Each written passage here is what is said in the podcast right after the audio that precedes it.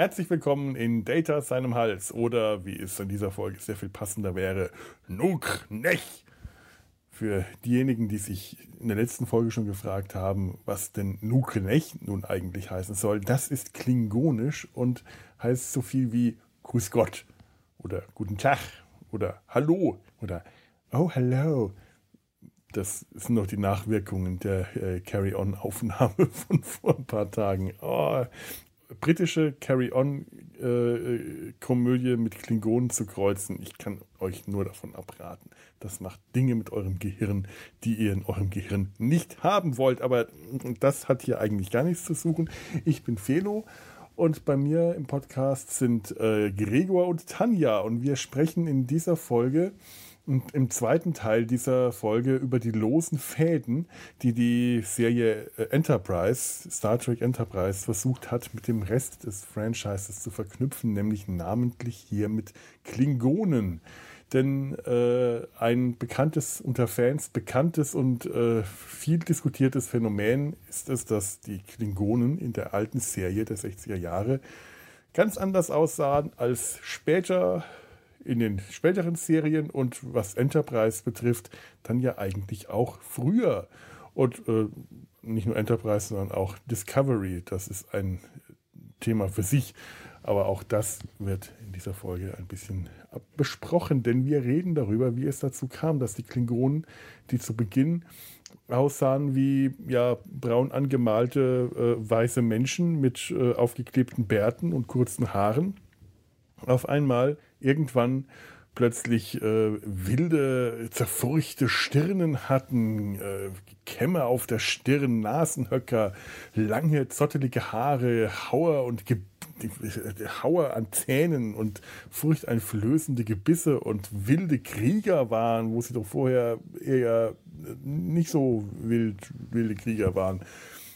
Ja, Enterprise hat versucht, da eine ein, ein, ja, eine Erklärung dafür zu finden in der Doppelfolge die Heimsuchung und die Abweichung. In der Folge, ähm, ich fasse das nochmal ganz kurz zusammen, wird Dr. Flox, der Schiffsarzt der Enterprise, entführt und äh, auf einen, wird auf einen klingonischen, äh, eine klingonische äh, Kolonie gebracht, wo er ähm, unter Zwang helfen soll, ähm, ja, einige Klingonen zu heilen, die mit dem Augment-Virus, wir haben den, den Augment-Virus, das ist, ist diese, das ist das Augment-Gen, das äh, haben wir in der Folge äh, vor einem halben Jahr äh, oder noch länger, als wir über die losen Fäden gesprochen, zuletzt gesprochen haben, das ist, das, äh, da, dadurch wurden Supermenschen geschaffen, aller Khan, Nunien Singh. Vielleicht erinnert sich einer noch daran, der ein oder andere noch daran. Oh, ich, ich sollte jetzt gerade einfach nicht reden. Ich habe einen Kopf, der fühlt sich innerlich an wie eine Klingonenstirn. Äußerlich ist er noch glatt. Das ist mein einziger Trost gerade. Aber ich möchte das jetzt zu einem Ende bringen. Ähm, ja, er schafft das letzten Endes auch äh, durch langes Hin und Her. Wenn, hört euch die, die Zusammenfassung am Anfang der letzten Folge an. Tanja kann das viel schöner erzählen. Äh, der langen Rede kurzer Sinn, am Ende äh, schafft er es, die Klingonen zu heilen, die Kolonie zu retten, denn die soll ausgemerzt werden, äh, denn die Klingonen gehen mit Viren, die sich verbreiten, die alle umgehen, deutlich radikaler um als äh, ja, äh, äh, Leute, die wir jetzt nicht nennen wollen. Und die hätten auch einfach mal alle Befallenen ausradiert, damit sich der Virus nicht verbreiten kann. Flox konnte das verhindern. Die Klingonen sind von dem Virus geheilt, allerdings nicht von der Mutation. Und in Zukunft sehen Klingonen dann eben äh, menschlicher aus, haben glatte Stirnen und äh, ja, benehmen sich menschlicher. Aber auch nur äh, für wer, wer weiß wie lang, bis das alles dann wieder rückgängig gemacht wird. Und genau darüber reden wir jetzt nochmal ausführlich und ihr könnt froh sein, dass ich jetzt hier zu einem Ende komme. Ich bin es auch und ich übergebe jetzt das Wort an mein anderes Ich aus der Vergangenheit und an Gregor und Tanja.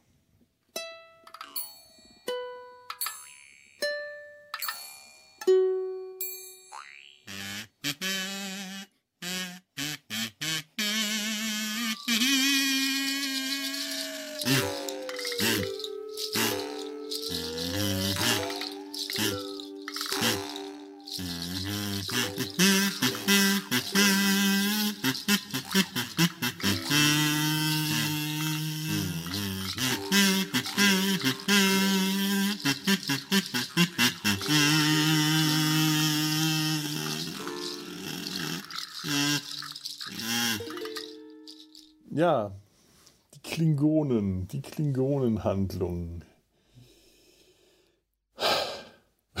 Womit fangen wir da jetzt an? Ich finde es ja schön, dass wir ähm, mit, mit der, der Bezugsperson, äh, die, die Vlogs da bekommt mit dem, mit dem Arzt, ich habe den Namen vergessen, schon mal erstmal einen. Dr. Antrag, oder? Äh, ja, ich glaube genau. ja. Dass wir da schon mal. Antak. Mhm.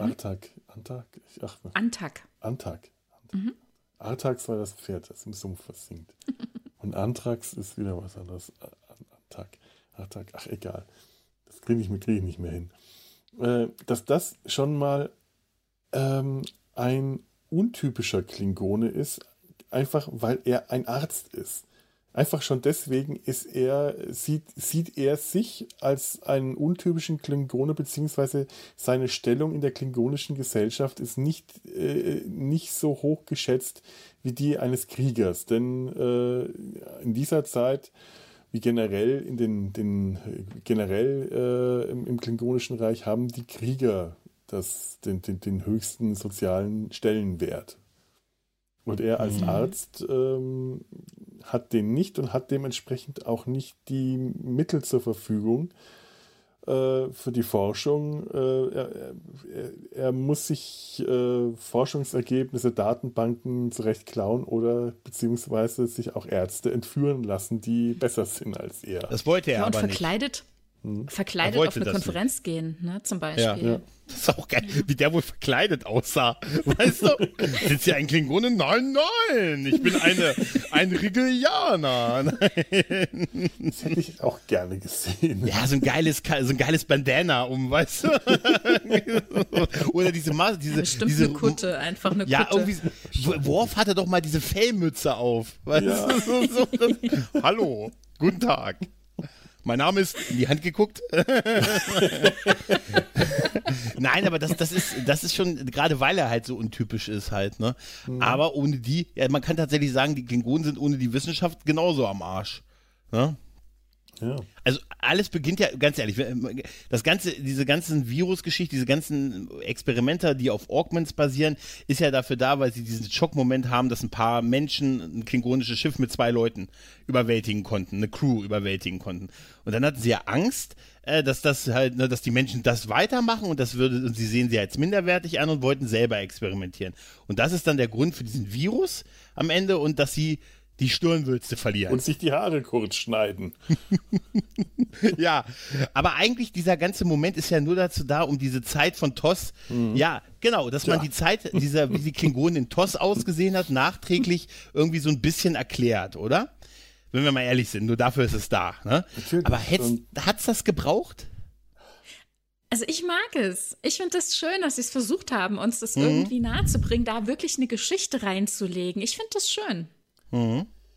Es geht mir ähnlich. Ich, ich weiß den, den, ähm, den Versuch, dass sie es zumindest versucht haben, sich wirklich ernsthaft das zu machen. Nicht nur diese lustige Art, wie das in der mhm. Deep Space Nine, in dieser Trials and Tribulation Folge. Das war ich aber super. Diesen, ich mochte diesen Moment total. Drüber. Ich liebe mhm. den, wo sie da auf der Station sitzen, äh, Worf, ähm, O'Brien, Bashir und mhm. Odo und sehen die äh, Klingonen aus dem 23. Jahrhundert fragen, das sind Klingonen? Ja, nee, Was nee, ist da erst, passiert? Erst sagt er noch, ah, die Klingonen. Und dann dieses, wo oh. sind Klingonen? Klingonen? Da. Und dann dieses, wie alle auch Odu ihn angucken. so. Das sind, wie, wie, wie, wie, wie kommt da? Und das, da reden wir nicht drüber. Und da hat ja. Worf die Mütze, die ich glaube, die dieser Doktor getragen hat, um auf, diese Kon auf diesen ja, Kongress genau. zu kommen. Genau diese Mütze hat er. Worfs, Worfs grümmelt, hm. ja, das sind Klingonen. Wir reden nicht mit Außenseitern du, darüber. Äh, ganz ehrlich, für diese wunderbare Folge war das aber auch genau das Richtige. Was hätte er denn Natürlich. sagen sollen? Hätte er da ja. irgendwie, ja, es hat auch, hätten die da schon eine Erklärung, die er so in einem Halbsatz dahin das Interessante ist, bringen sollen? Äh, O'Brien und Bashir vermuten genau das Richtige. Die sagen, genetische Entwicklung, ja. Genetische ja. Äh, äh, ja. Äh, äh, Engineering, ist ein Virus? Genau, die ja, Fragen dann. Ich, ich glaube, dass das auch später der Grund war, warum sie das genommen haben. Ja. Ne? Aber in dem Moment, im Kontext dieser Folge, war das genau richtig, wie sie das Perfekt. gemacht haben. Ja. Ja. Mhm. Tatsächlich. Und es hat, äh, man hätte die Folge als ein Gag stehen lassen können mhm. und anschließend ignorieren können und sagen, okay, gut, äh, wenn wir das jetzt ignorieren, wir haben schon viele schlucken müssen, dann können wir auch weiterhin ignorieren, dass die Klingonen in, zu TOS-Zeiten aussahen wie Menschen oder beziehungsweise wie braun angemalte Menschen. Pff äh, und wie braun mit, angemalte weiße Menschen. Wie braun angemalte weiße Menschen, ja, ganz mhm. genau. Oh. Äh, weil Gene Roddenberry gesagt hat, die hatten eigentlich schon immer Stirnwülste, wir hatten nur damals kein Geld fürs Make-up, ihr müsst euch das jetzt einfach nachträglich so vorstellen. Mhm. Damit haben die, die Fans jahrzehntelang gelebt äh, und man, wir hätten es auch weiter geschafft, ähm, anderes, andererseits, ich hätte es auch weiter akzeptiert. Andererseits ja. ist es so, dass ich tatsächlich den Versuch, dass ich den Versuch unternommen habe, das ernsthaft zu erklären, mit einer tatsächlichen, äh, ernsten, ernsthaft gemeinten Story, den weiß ich schon sehr hoch zu schätzen, weil mhm. es ist ein, äh, da steht, der Elefant steht im Raum und äh, irgendwas muss man mit dem Elefanten machen und sie haben sich Mühe gegeben dabei die mhm. äh, Autoren und Autorinnen und Macher, Macherinnen, ich weiß gar nicht, äh, wer, wer, das geschrieben hat. Manny Koto hat das geschrieben, glaube ich. Manny Koto, der Autor. Ich glaube, Manny, oder? Na, die Idee. Doch. Die Idee war von ihm.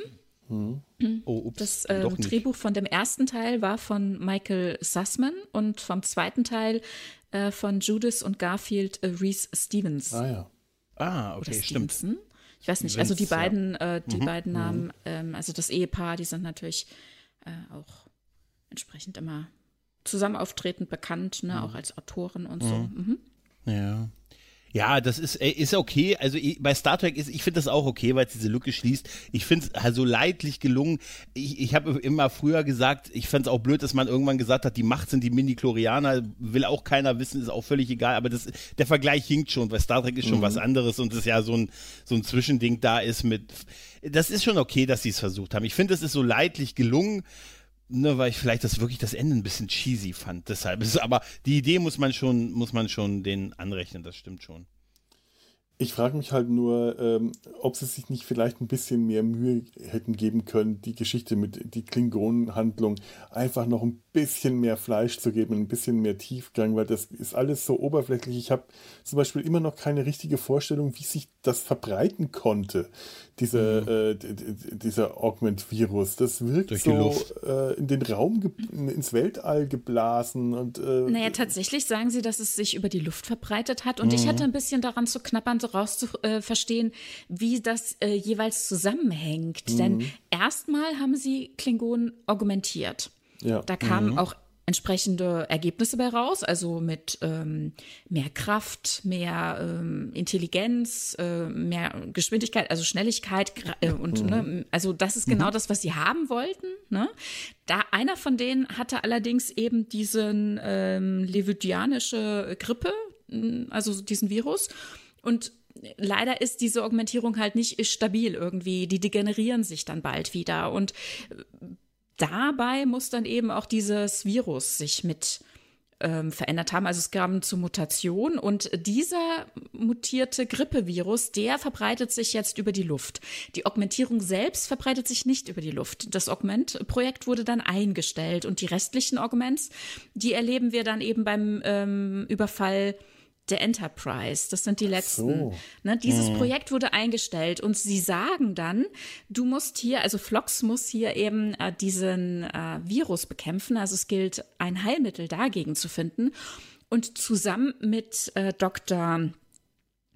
Ähm, Antak äh, finden sie ja dann die Möglichkeit, dass eben dieses äh, Stadion, die, die man durchläuft, und da sprechen sie eben in beiden Fällen sowohl bei der, bei der Augmentierung als auch äh, beim Durchlaufen des, äh, der Viruserkrankung von diesen drei Stadien. Und erst im dritten Stadium mhm. ist man ansteckend und eben auch genau. im dritten Stadium zerfallen quasi die Augments, äh, werden schwach und krank und, und sterben dann eben, haben dann diesen hässlichen Hautausschlag, schwitzen sehr, sind sehr mhm. schwach ne, und sterben dann daran. Und äh, vielleicht ist es ja tatsächlich so, dass die Augments dann eben auch tatsächlich diese Krankheit haben. Das ist mir nicht so klar. Mhm. Ähm, auf jeden Fall verbreitet sich die Krankheit über die Luft. Und offenbar hat der ursprüngliche Patient äh, Null das eben in die Luft verbreitet und es verbreitete sich eben auch in der Nachbarkolonie, die ja eben schon ausgelöscht wurde. Die wurde schon ähm, sterilisiert, quasi, Oh. haben sie gesagt, ja. Und jetzt dauert es drei Tage, bis die Schiffe da sind und eben auch diese Kolonie hier zu zerstören. Ja, aber dann sehe ich Zeiten, die ne? Bevölkerung von zwei Kolonien und einem Raumschiff infiziert. Es sind aber Millionen von Leuten, wird gesagt. ja, ne? Und das offenbar. ist mir so nicht nachvollziehbar. Das, das sind so, da werden mir so Zahlen hingestellt und ich, ich sehe zwischen, äh, ich sehe da eine Menge Weltraum zwischen den Kolonien und den Raumschiffen, wo sich eigentlich nichts verbreiten kann. Und, Naja, äh, die fliegen ja auch hin und her und wir wissen ja heute auch viel über Virusverbreitung Ja, weiß, und dass sowas weiß. nicht ähm, schön eingedämmt irgendwo Vielleicht bleibt. nicht, ne? nicht eingedenkt, Vielleicht ja, ist- das stimmt hat ein- natürlich. aber vielleicht hat einer- so, so seltsam. Ja, ein bisschen. Vielleicht haben die auch mal so mit zwei klingonischen Birds of Prey nebeneinander geflogen und ein Crewmitglied ausgetauscht über so ein Seil und der hatte den Virus und der auf die Art ist das so. Nein, aber das stimmt Naja, schon, bis- das ist so ein bis- bisschen. Hm? Ne, um es mal wieder zu sagen, und bevor die Leute sich gewahr werden, was da passiert ist. Ne? Also ähm, die sind eben auf die andere Kolonie, da sind die ersten dann gestorben. Diese Augments sind ja auch kaum zu halten quasi. Die sind ja auch auf ihren Missionen, keine Ahnung, was sie alles getrieben haben. Ja, und ihr und wisst wo doch, die dann jeweils äh, verendet sind. ne? Ja, und dann, ihr wisst doch, wie es ist. Die, das sind stolze Krieger. Die eine Hälfte glaubt nicht an den Virus. Die andere Hälfte sagt dann, nee, das gibt's nicht. Da hören Ja. wir nicht drauf, was uns der klingonische, der, das klingonische RKI sagt. Wir gehen lieber Quarantäne, spazieren. Nab, ich bitte ne? dich, ich an die Quarantäne nicht mit Luft. mir.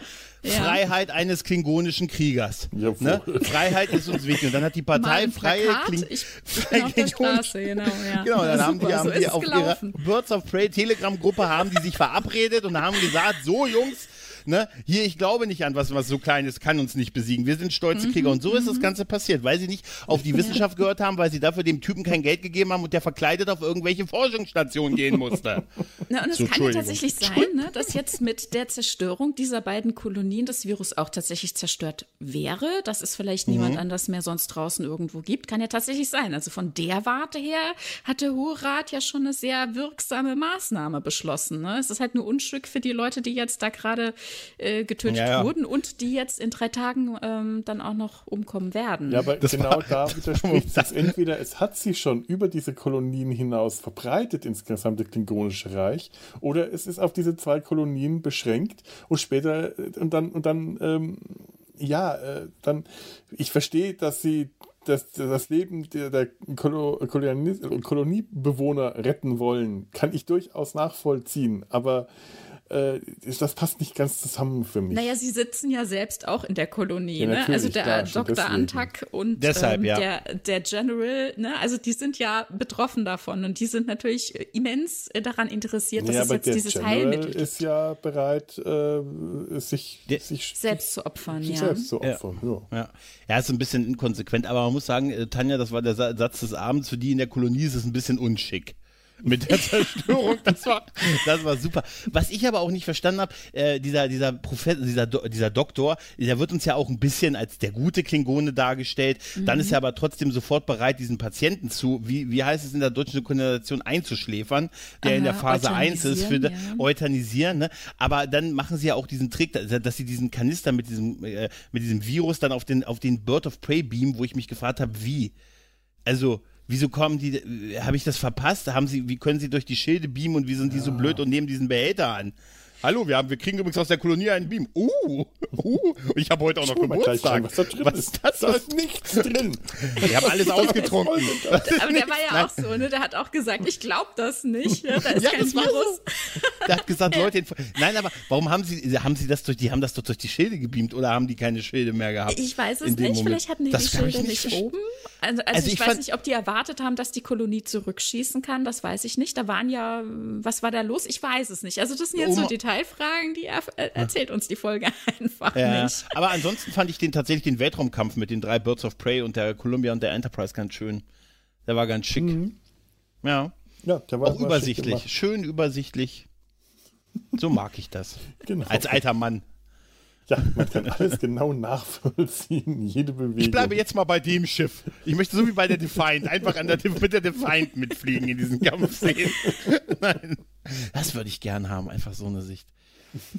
Ja, ja, ja, tatsächlich. Tja. Ja, es ist so ein bisschen, die Idee, der Gedanke war gut, aber ähm, es ist so, die Umsetzung war so ein bisschen, ein bisschen überhastet. Ich sag euch, weil die am Anfang zu lange in der Gasse waren. Ne? Wären die einmal weniger in der Gasse Ja. gewesen, hätten die ein bisschen mehr Zeit gehabt.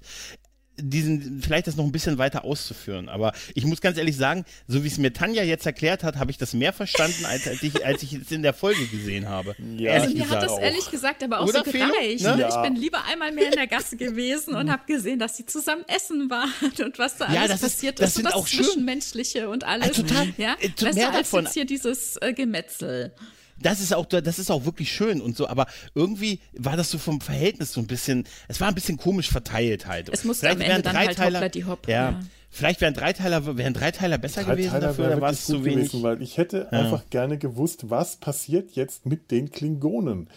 Wir kriegen oh. am Schluss den äh, Dr. Äh, Antak äh, äh, ohne, ähm, ohne Stirnwülste, allerdings immer noch mhm. mit seinen Zähnen.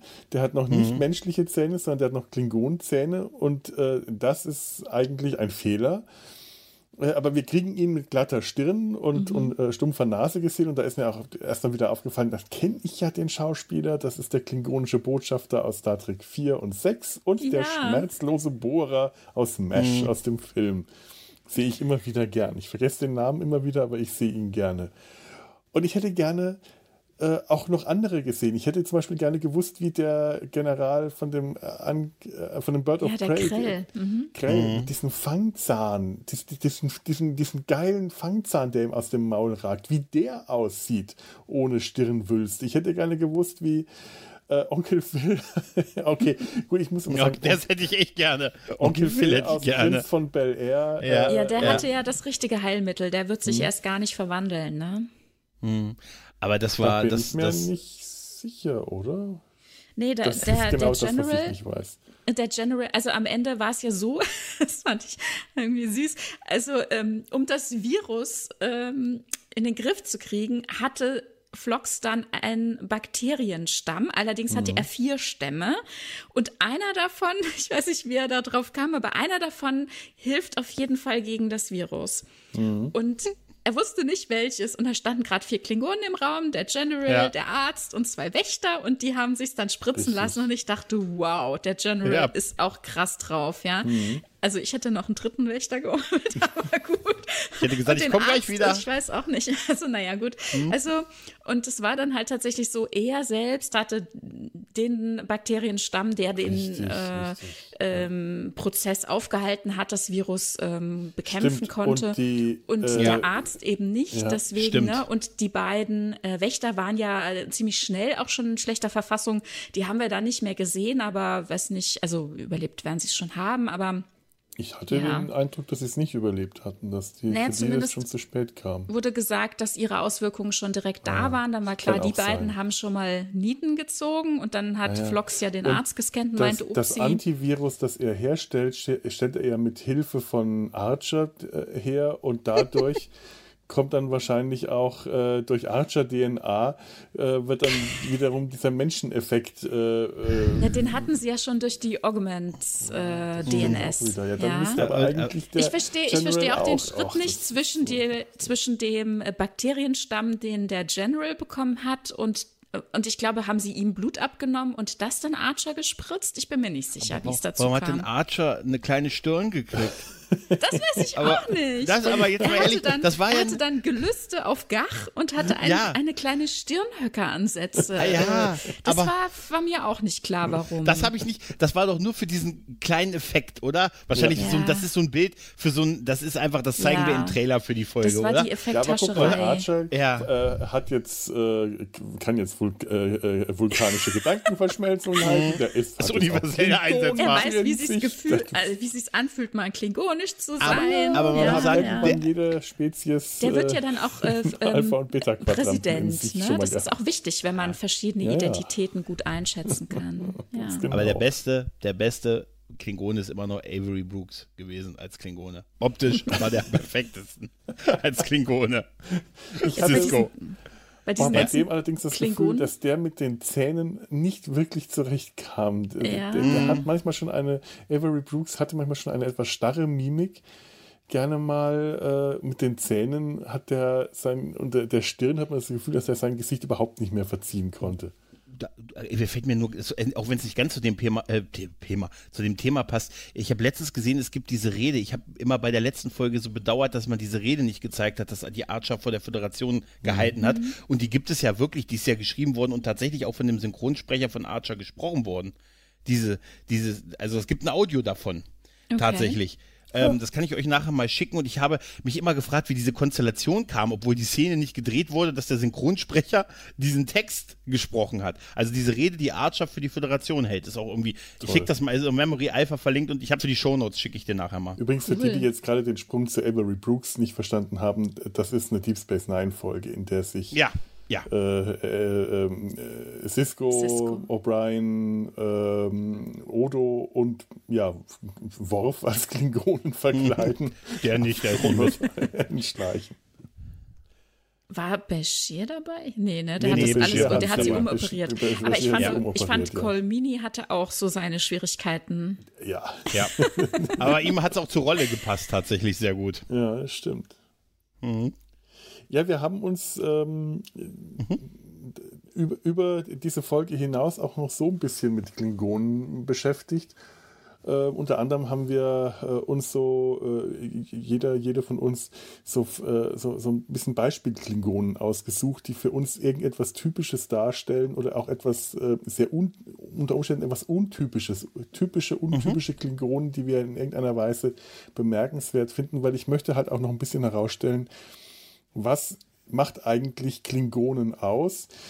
Äh, was hat zum Beispiel die TOS-Klingonen von den äh, späteren TNG-Klingonen oder den früheren Enterprise-Klingonen äh, unterschieden? Äh, und das ist etwas, was ich jetzt zum Beispiel dieser Doppelfolge äh, angreide. Ich hätte gerne diesen Schritt zu den TOS-Klingonen noch ein bisschen deutlicher gezeigt. Da wird uns gesagt, okay, ja. sie, haben, sie fühlen sich jetzt menschlich, sie haben Angst, sie fühlen sich feige, sie sind schwächer, sie sind körperlich schwächer. Und Dabei das sind sie ja augmentiert und eigentlich sind sie ja stärker, ne? Also, mhm. also die Augments, ja. äh, wo gesagt wurde, ich habe schon, also ich habe mhm. Angst gefühlt und das erste Mal, seitdem ich ein Kind war, ähm, gut, da hat vielleicht Stimmt. schon äh, diese Degeneration angesetzt. Und, und dazu muss man natürlich sagen, dass das, was jetzt letzten Endes ähm, da als Heilmittel fabriziert wurde, hat eben dieses erste Stadion inne, dass ähm, mhm. eben die Stirnkämme sich auflösen und ein paar kognitive Verknüpfungen irgendwie äh, umgearbeitet werden. Aber all mhm. die anderen Sachen, eben die verbesserten Körperlichkeiten, also mhm. noch mehr Kraft und, und so weiter, das eben nicht, aber eben auch nicht Stadium 3, äh, die Degeneration und Erkrankung. Ne? Aber die, die, die, die, Klingonen, die wir in TOS sehen, die sind ja. deutlich schwächer, körperlich schwächer als die mhm. Klingonen, die wir später ab, äh, ja. ab äh, spätestens ab TNG äh, zu sehen bekommen. Ich will jetzt die Klingonen mhm. in den, in den äh, TOS-Kinofilmen, die spielen dann nochmal eine, eine andere Rolle mit rein. Die sind so ein, so ein Bindeglied dazwischen, aber so ab, spätestens ab Worf wissen wir, dass Klingonen unglaublich stark sind. Die sind körperlich äh, an Körperkräften und an Agilität den Menschen überlegen und das sind die Klingonen in TOS definitiv nicht. Auch haben die Klingonen in TOS äh, andere Charaktereigenschaften als die späteren Klingonen. Also diese Kriegerehre, die die Klingonen später ab, ab Worf äh, bekommen, äh, die, die, die, fehlt in, in TOS eigentlich. Das sind keine ehrenvollen Krieger, die in, äh, in die Schlacht ziehen, Lieder singen. Das sind, äh, die, die sind die sind verschlagen, diese die TOS-Klingonen. Die haben Charaktereigenschaften, die man eher zu den Romulanern äh, ja. zuwenden soll. Die, die setzen mhm. Spione und Agenten ein. Der, der Tarnmechanismus der Raumschiffe, das passt ja auch eigentlich nicht zu diesem ehrenvollen Krieger-Pathos, den die Klingonen haben. Ich schon, hat mich schon immer gestört, ja, dass die diese, sich eigentlich versteckt anschlagen ja. können. Aber das ist ja, das ist ja der Gag dahinter. Ne? Ja. Dass es eben nicht, äh, dass es eigentlich auch, auch viel Gequatsche einfach ist. Natürlich, ja. natürlich. Gerade dieser ja. Ehrbegriff äh, ist etwas, ja. was, man, was, was man sowieso erstmal über, äh, überprüfen den, muss. Was verstehen die unter Ehre eben, überhaupt? Also individuell genau. legt das jeder sehr, sehr unterschiedlich mhm. aus. Und untereinander sind sie sich da ja auch nicht immer einig ne, und sagen dann, das verstehst du unter Ehre. Ne? Also man kann sich ja auch alles mhm. schön reden oder so drehen, wie man es gerade braucht. Und es ist durchaus auch was, was wir in dieser Ära sehen, äh, Deep Space Nine und so weiter. Ne? Mhm. Ne? Also ich, ich äh, wollte noch mal ein bisschen gucken in Enterprise tatsächlich, also hier sowohl der äh, Heiler, also Antak, als auch in einer zweiten Staffel-Episode das Urteil, denn äh, Captain Archer stand ja auch schon mal von einem klingonischen äh, Tribunal. Mhm. Da fand ich ganz äh, interessant, der ähm, Verteidiger, den er da bekommen hat, der sagte, früher ähm, galt hier auf dem Tribunal die Wahrheit, ne? Und jetzt ist ein Forum für die Kriegerklasse. Und als er dann mhm. diesen Klassenbegriff erklären soll, sagt er, ja, es sind natürlich nicht alle Klingonen Soldaten. Ne? Mein Vater war Lehrer, meine Mutter Biologin an der Universität und sie ließen mich äh, die Gerichtsbarkeit studieren. Heute wollen alle jungen Leute nur noch mit den Waffen zu sehen sein. Ähm, Siege ähm, lässt Ehre finden, aber welche Art von Ehre ähm, ist es denn, wenn man gegen schwächere Gegner vorgeht, wenn man das dann glorifiziert quasi, ne? Was für eine großartige Gesellschaft ähm, das mal war und äh, das ist noch nicht mal lange her. Ehre wird verdient durch Integrität und Aktion von wahrer Courage und nicht durch sinnloses Blutvergießen, so wie heute. Das sagt sein Verteidiger Kolos im Jahr mhm. 2152. Und das finde ich ganz spannend, ne, dass vielleicht so in einem Jahrhundert sich die Gesellschaft so sehr verändert, also was ist so sehr, mhm. sonst verändert hat, insofern, dass diese Kriegerklasse oder Kaste so viel mehr an Bedeutung gewonnen hat, dass es ehrenvoll oder dass es wichtig ist, Krieger zu sein und dass sogar hier dieser Heiler zwei Jahre später sagt, ähm, ich bin halt äh, nicht wertgeschätzt in dem, was ich tue. Abgesehen davon komme ich aus der Kriegerkaste, habe mich gegen meine Kaste gestellt, deswegen hat mein Vater mich verstoßen, mhm. um Heiler zu sein. Und im Militär war ich halt wenig erfolgreich, denn ne, ich habe hier Scheiß gebaut. Also diese Argumentierung ist jetzt deutlich nach hinten losgegangen. Ähm, also, ne, dass, dass so viel gesellschaftlicher Status von dieser, von diesem Kriegersein abhängt und dass die anderen Bereiche ähm, Wissenschaft, Forschung so sehr nach hinten runtergefallen sind, dass es vernachlässigt wurde die letzten 100 mhm. Jahre und sich hier im 22. Jahrhundert irgendwie ähm, quasi das Fundament gibt, was dann später, das fand ich dann interessant, in Deep Space Nine äh, erleben wir eben ähm, diese, diese Altklingon, die wir schon in der TUS und in TAS, mhm. in der Zeichentrickserie, also im 23. Jahrhundert kennengelernt hatten, eben Kang, Kulot, äh, Kulos, Kulot und Kor, ja, ähm, äh, wo wir dann später ähm, bei dieser Schlacht, also der, ähm, der Jagd äh, auf den Albino, endet ja für mhm. zwei tödlich und Kang überlebt das Ganze und ähm, ist das K? Ach nee, Entschuldigung, das ist ja Quatsch, oder? oder? Chor, genau. Ja. Nee, aber ich meine Kang, der noch in dieser zweiten Staffel, in dieser Blutschwur-Episode quasi bedauert, ähm, dass die klingonischen Werte verloren gehen. Also das sind jetzt nochmal 200 Jahre, über 200 Jahre später von dem, was ich eben sagte, ne, dass dieses Wissenschaftliche weggegangen ist, dass man mehr ähm, kriegerisch denkt und handelt und da eben auch die ähm, eher den Ehrbegriff sich so zurechtbiegt, wie es einem gerade passt. Hauptsache, man kann es gut verkaufen. Und eben über 200 Jahre später Kang dann wiederum beklagt, dass diese klingonischen Werte verloren gehen würden, dass jungen Leute ähm, jetzt ähm, andere Leute bekochen würden, die Enkel der Leute bekochen würden, die, die er damals ehrvoll getötet, also abgemetzelt hat, ne?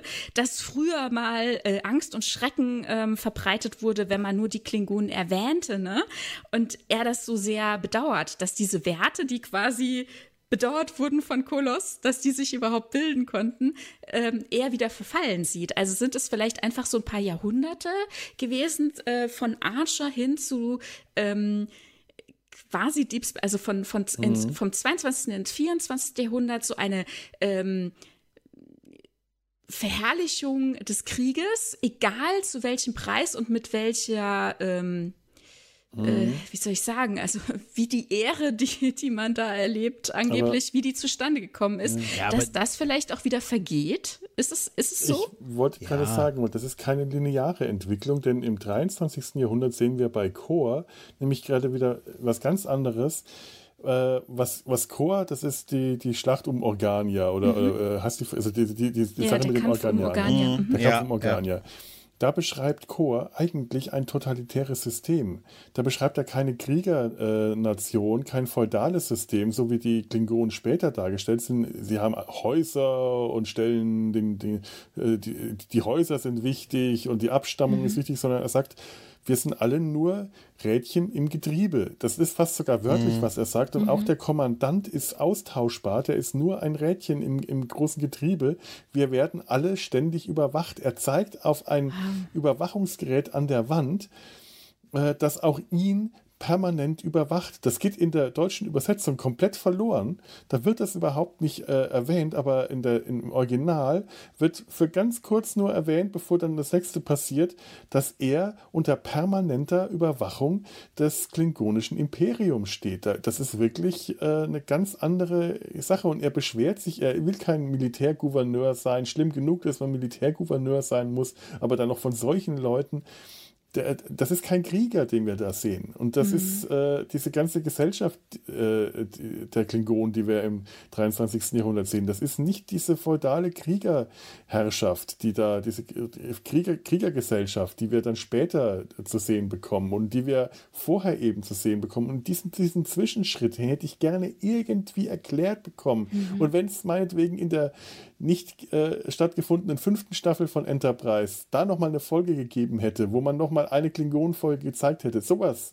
Oder eben im dritten Teil des nicht äh, produzierten Klingonen-Trailers irgendwas, was diese Klingonen mehr, was, was dieser Veränderung der Klingonen etwas mehr Substanz gibt, als einfach nur am Schluss einen Klingon mit einer flachen Stirn zu sehen. Das hätte ich mir gewünscht. Ja, äh, gut, also die Chance gibt's natürlich nach wie vor und jetzt ganz aktuell ja direkt vor unserer Haustür mit der neuen Serie Strange New Worlds. Ne? Also mhm. die spielt ja vor Captain Kirk, also zwischen Archer und Kirk. Ja, ja. Und da wäre Potenzial, uns ähm, nochmal mhm. die politischen Situationen ähm, besser darzulegen. Ne? Also ich meine, sowas kann ja tatsächlich mit einer Herrschaft einhergehen. Ne? Dann mhm. ist eben der, der Kanzler, ähm, ne, der gerade aktuell mhm. Äh, das Amt innehat, bringt ja ganz viel mit, ne? Und wie sich da eine Gesellschaft, wie sich äh, politisch da Dinge verändern können, das kann man sich ja wirklich gut vorstellen eigentlich. Ja, wir haben es ja auch gesehen in Star Trek 6, The Undiscovered Country, mhm. gibt es so eine, äh, eine Veränderung, ausgehend mhm. vom, von oben, vom Kanzler, von äh, Gorkon aus. Das mhm. Natürlich, das kann echt, das kann sein. Ja, aber so das sind halt Entwicklungen und wir reden über Jahrhunderte, weißt du? Ja, ja. Ganz ehrlich, und alleine bei Berufswahlen. Vor 20 Jahren wollten sie alle Automechaniker werden, heute wollen sie alle Streamer werden.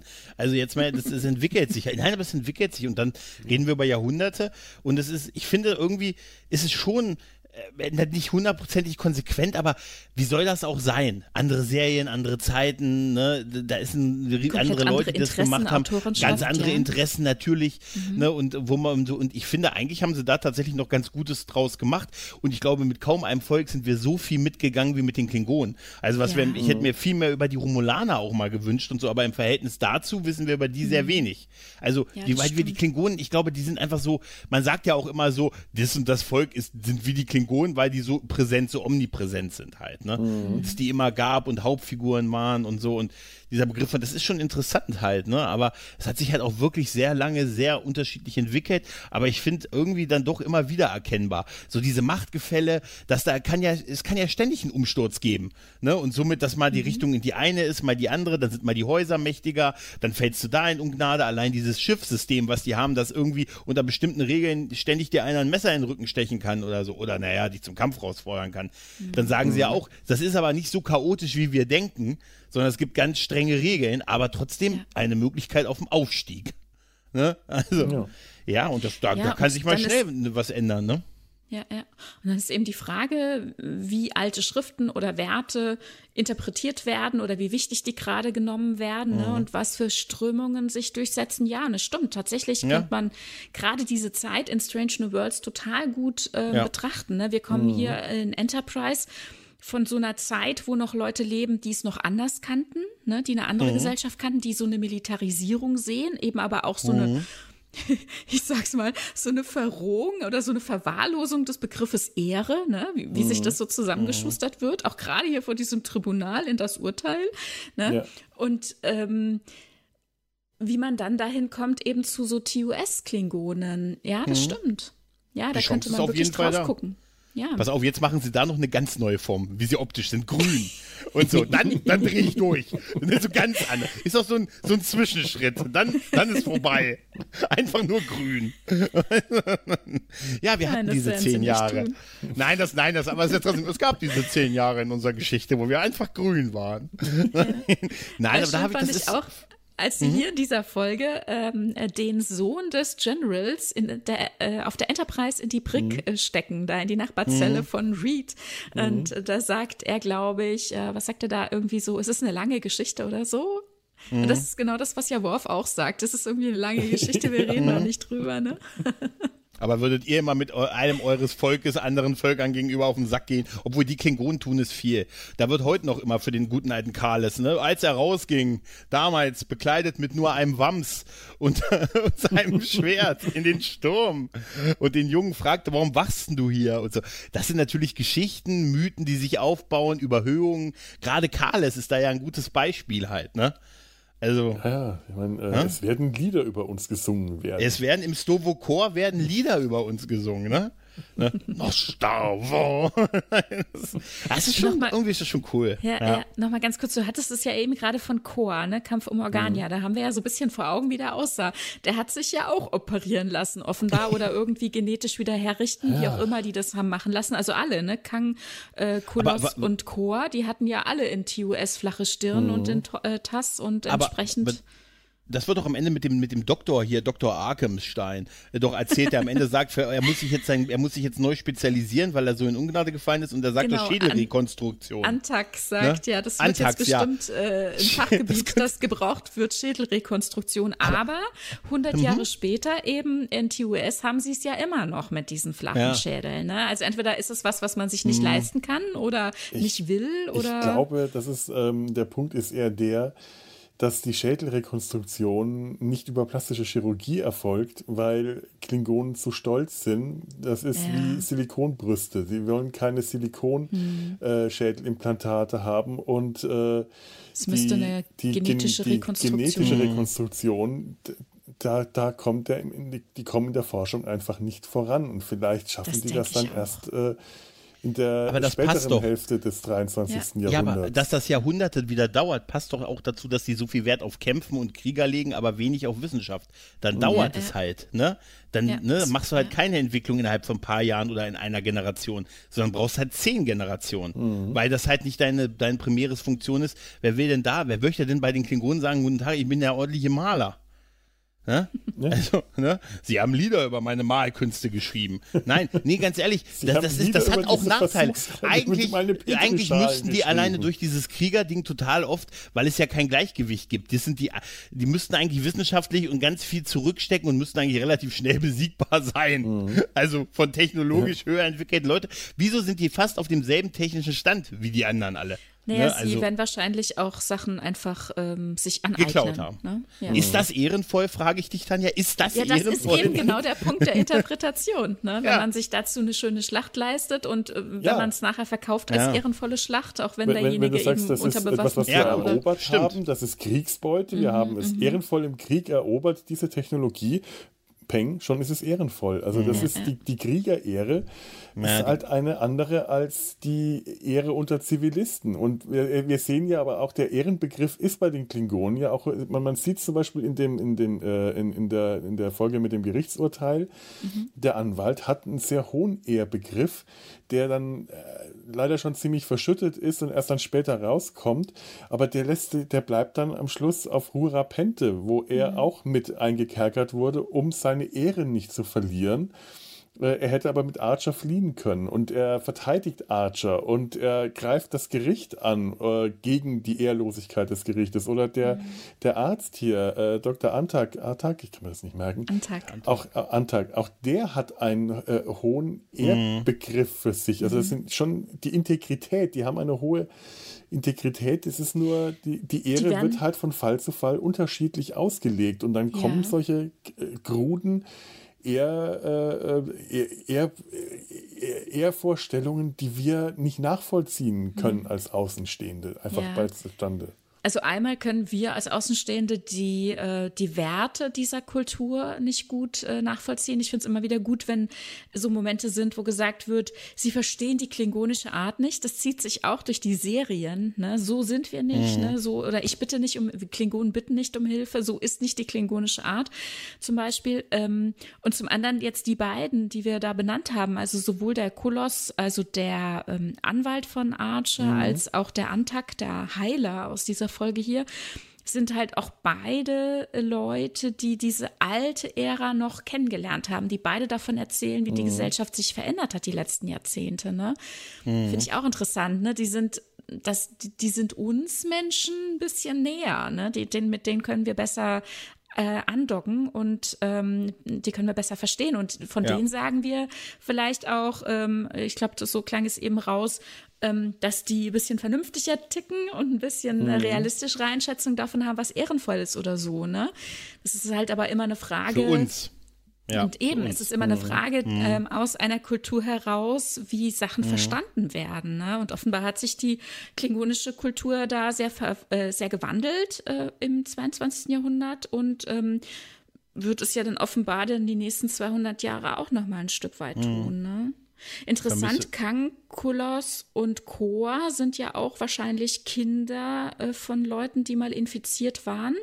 Mhm. Ein Jahrhundert vorher. Ja. Das heißt, das hatten sie auch gesagt, wir werden diese genetische Veränderung an unsere Kinder weiter vererben und die wiederum haben sich dann äh, eben genetisch wieder verändern lassen, dass sie diese ähm, Stirnkämme haben, diese, mit denen sie ja gar nicht geboren sind. Ne? Mhm. Ich vermisse immer noch die Kufen. Ja, stimmt, ja. Ich habe mir auch schon überlegt, ob das vielleicht tatsächlich einfach nur, ähm, dass diese, äh, diese genetische Veränderung, da, da das ja ein, ein eine künstlich geschaffener äh, genetischer Effekt ist, dass der einfach sowas wie eine, eine, eine Haltbarkeitsgrenze hat. Äh, dass es sowas gibt, so nach äh, 100 Jahren zerfällt dieser Effekt und, und wirkt zurück. Oder äh, ist, hat vielleicht auch so an, äh, an, an irgendeiner Stelle ein, ein, ein Retro. Schwächt sich ab, meinst du? Schwächt sich ab oder verfällt vielleicht sogar in ein in ein, äh, eine extreme, äh, extreme Gegenentwicklung, was, was jetzt zum Beispiel die extremen Klingonen, äh, äh, extrem übertrieben klingonischen Klingonen äh, erklären könnte, die wir in Discovery gesehen haben. Oh, das, das wäre eine dass, gute Erklärung. Dass das der Ausschlag in die Gegenrichtung ist. Also die ja. wirklich äh, klingonischer aussehen als alles, was wir vorher gesehen haben, so, so, so potenziert. Das, war das nicht die Phase, wo sie ihre, Opfer, ihre Toten auf die Hülle geklatscht haben? Ja. Ne, das war die, das war ein dunkles, dunkles Kapitel. Aber das wäre eine gute Erklärung. Die haben auch so, der, das wird immer weniger und in jeder Mutationsvariante durch das ganze griechische, klingonische Alphabet runter wird es immer schwächer. bis man dann irgendwann sagt, jetzt ist die, meinst, jetzt ist die Mutation endemisch geworden und jetzt kommen wir damit klar. Weil es ist doch eine äußerliche, nein, aber es ist doch eine äußerliche Veränderung. Also ist sowas wirklich, ja gut, okay, wir sind da, ich bin da kein Experte, weil das, ob das nee, wirklich so sein kann. Es ist nicht nur eine äußerliche ne? Veränderung wie eine Schönheitsoperation oder sowas, ne, oder irgendwie eine chirurgische Veränderung, Stimmt, sondern es ist ja mehr. tatsächlich genetisch, ne. Du hast es recht, ist, ja, also es ist ein verändertes Erbmaterial, mhm. ja. Und also nochmal um diese, von wegen, die haben ihre Leichen an die Hülle geklatscht, ich finde das schon auch ein bisschen, ähm, engstirnig vielleicht zu denken, dass alle äh, einer Spezies äh, immer kulturell und sonst wie gleich handeln. Von daher, ja, warum soll es nicht eine äh, Fraktion oder wie auch immer eine größere Fraktion geben, ja. die eben sowas mhm. macht? Ne? Also wir, ja, wir Menschen ja, sind ja auch nicht alle gleich natürlich. und die Klingonen leben eben auch aus verschiedenen Planeten und in Kolonien. Ne? Und wenn ich mir denke, nur auf unserer Erde gibt es schon so viele verschiedene Ausprägungen von was auch immer wir alles tun. Ja. Aber die haben uns doch immer erzählt, der Körper ist egal.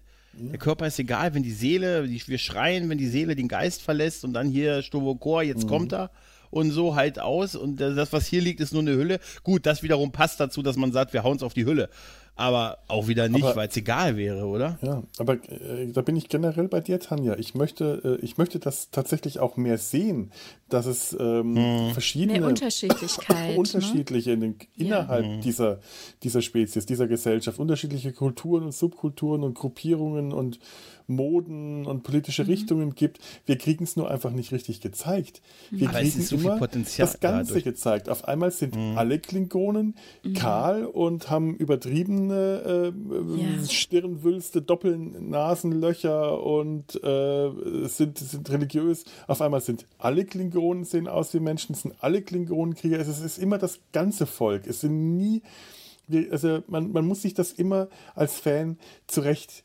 lügen, um es sich zurecht zu Immer. Ja, in erklären. dem Fall ja. ja. Also, okay, Aber ich immer find ist schon, dass die- aber es also ist ich- schon sehr, sehr häufig. Und das ist Ja. gerade bei den Star Trek-Völkern, die sind einfach viel zu oft, viel zu uniform Ja, dargestellt. das Und ist schon, aber ich finde, ich finde wirklich, dass bei den Klingonen schon so Nuancen auch in der Ausprägung drin sind, die bei anderen Völkern weniger sind. Also die Romulaner sehen mal definitiv alle aus wie gleich. Ja.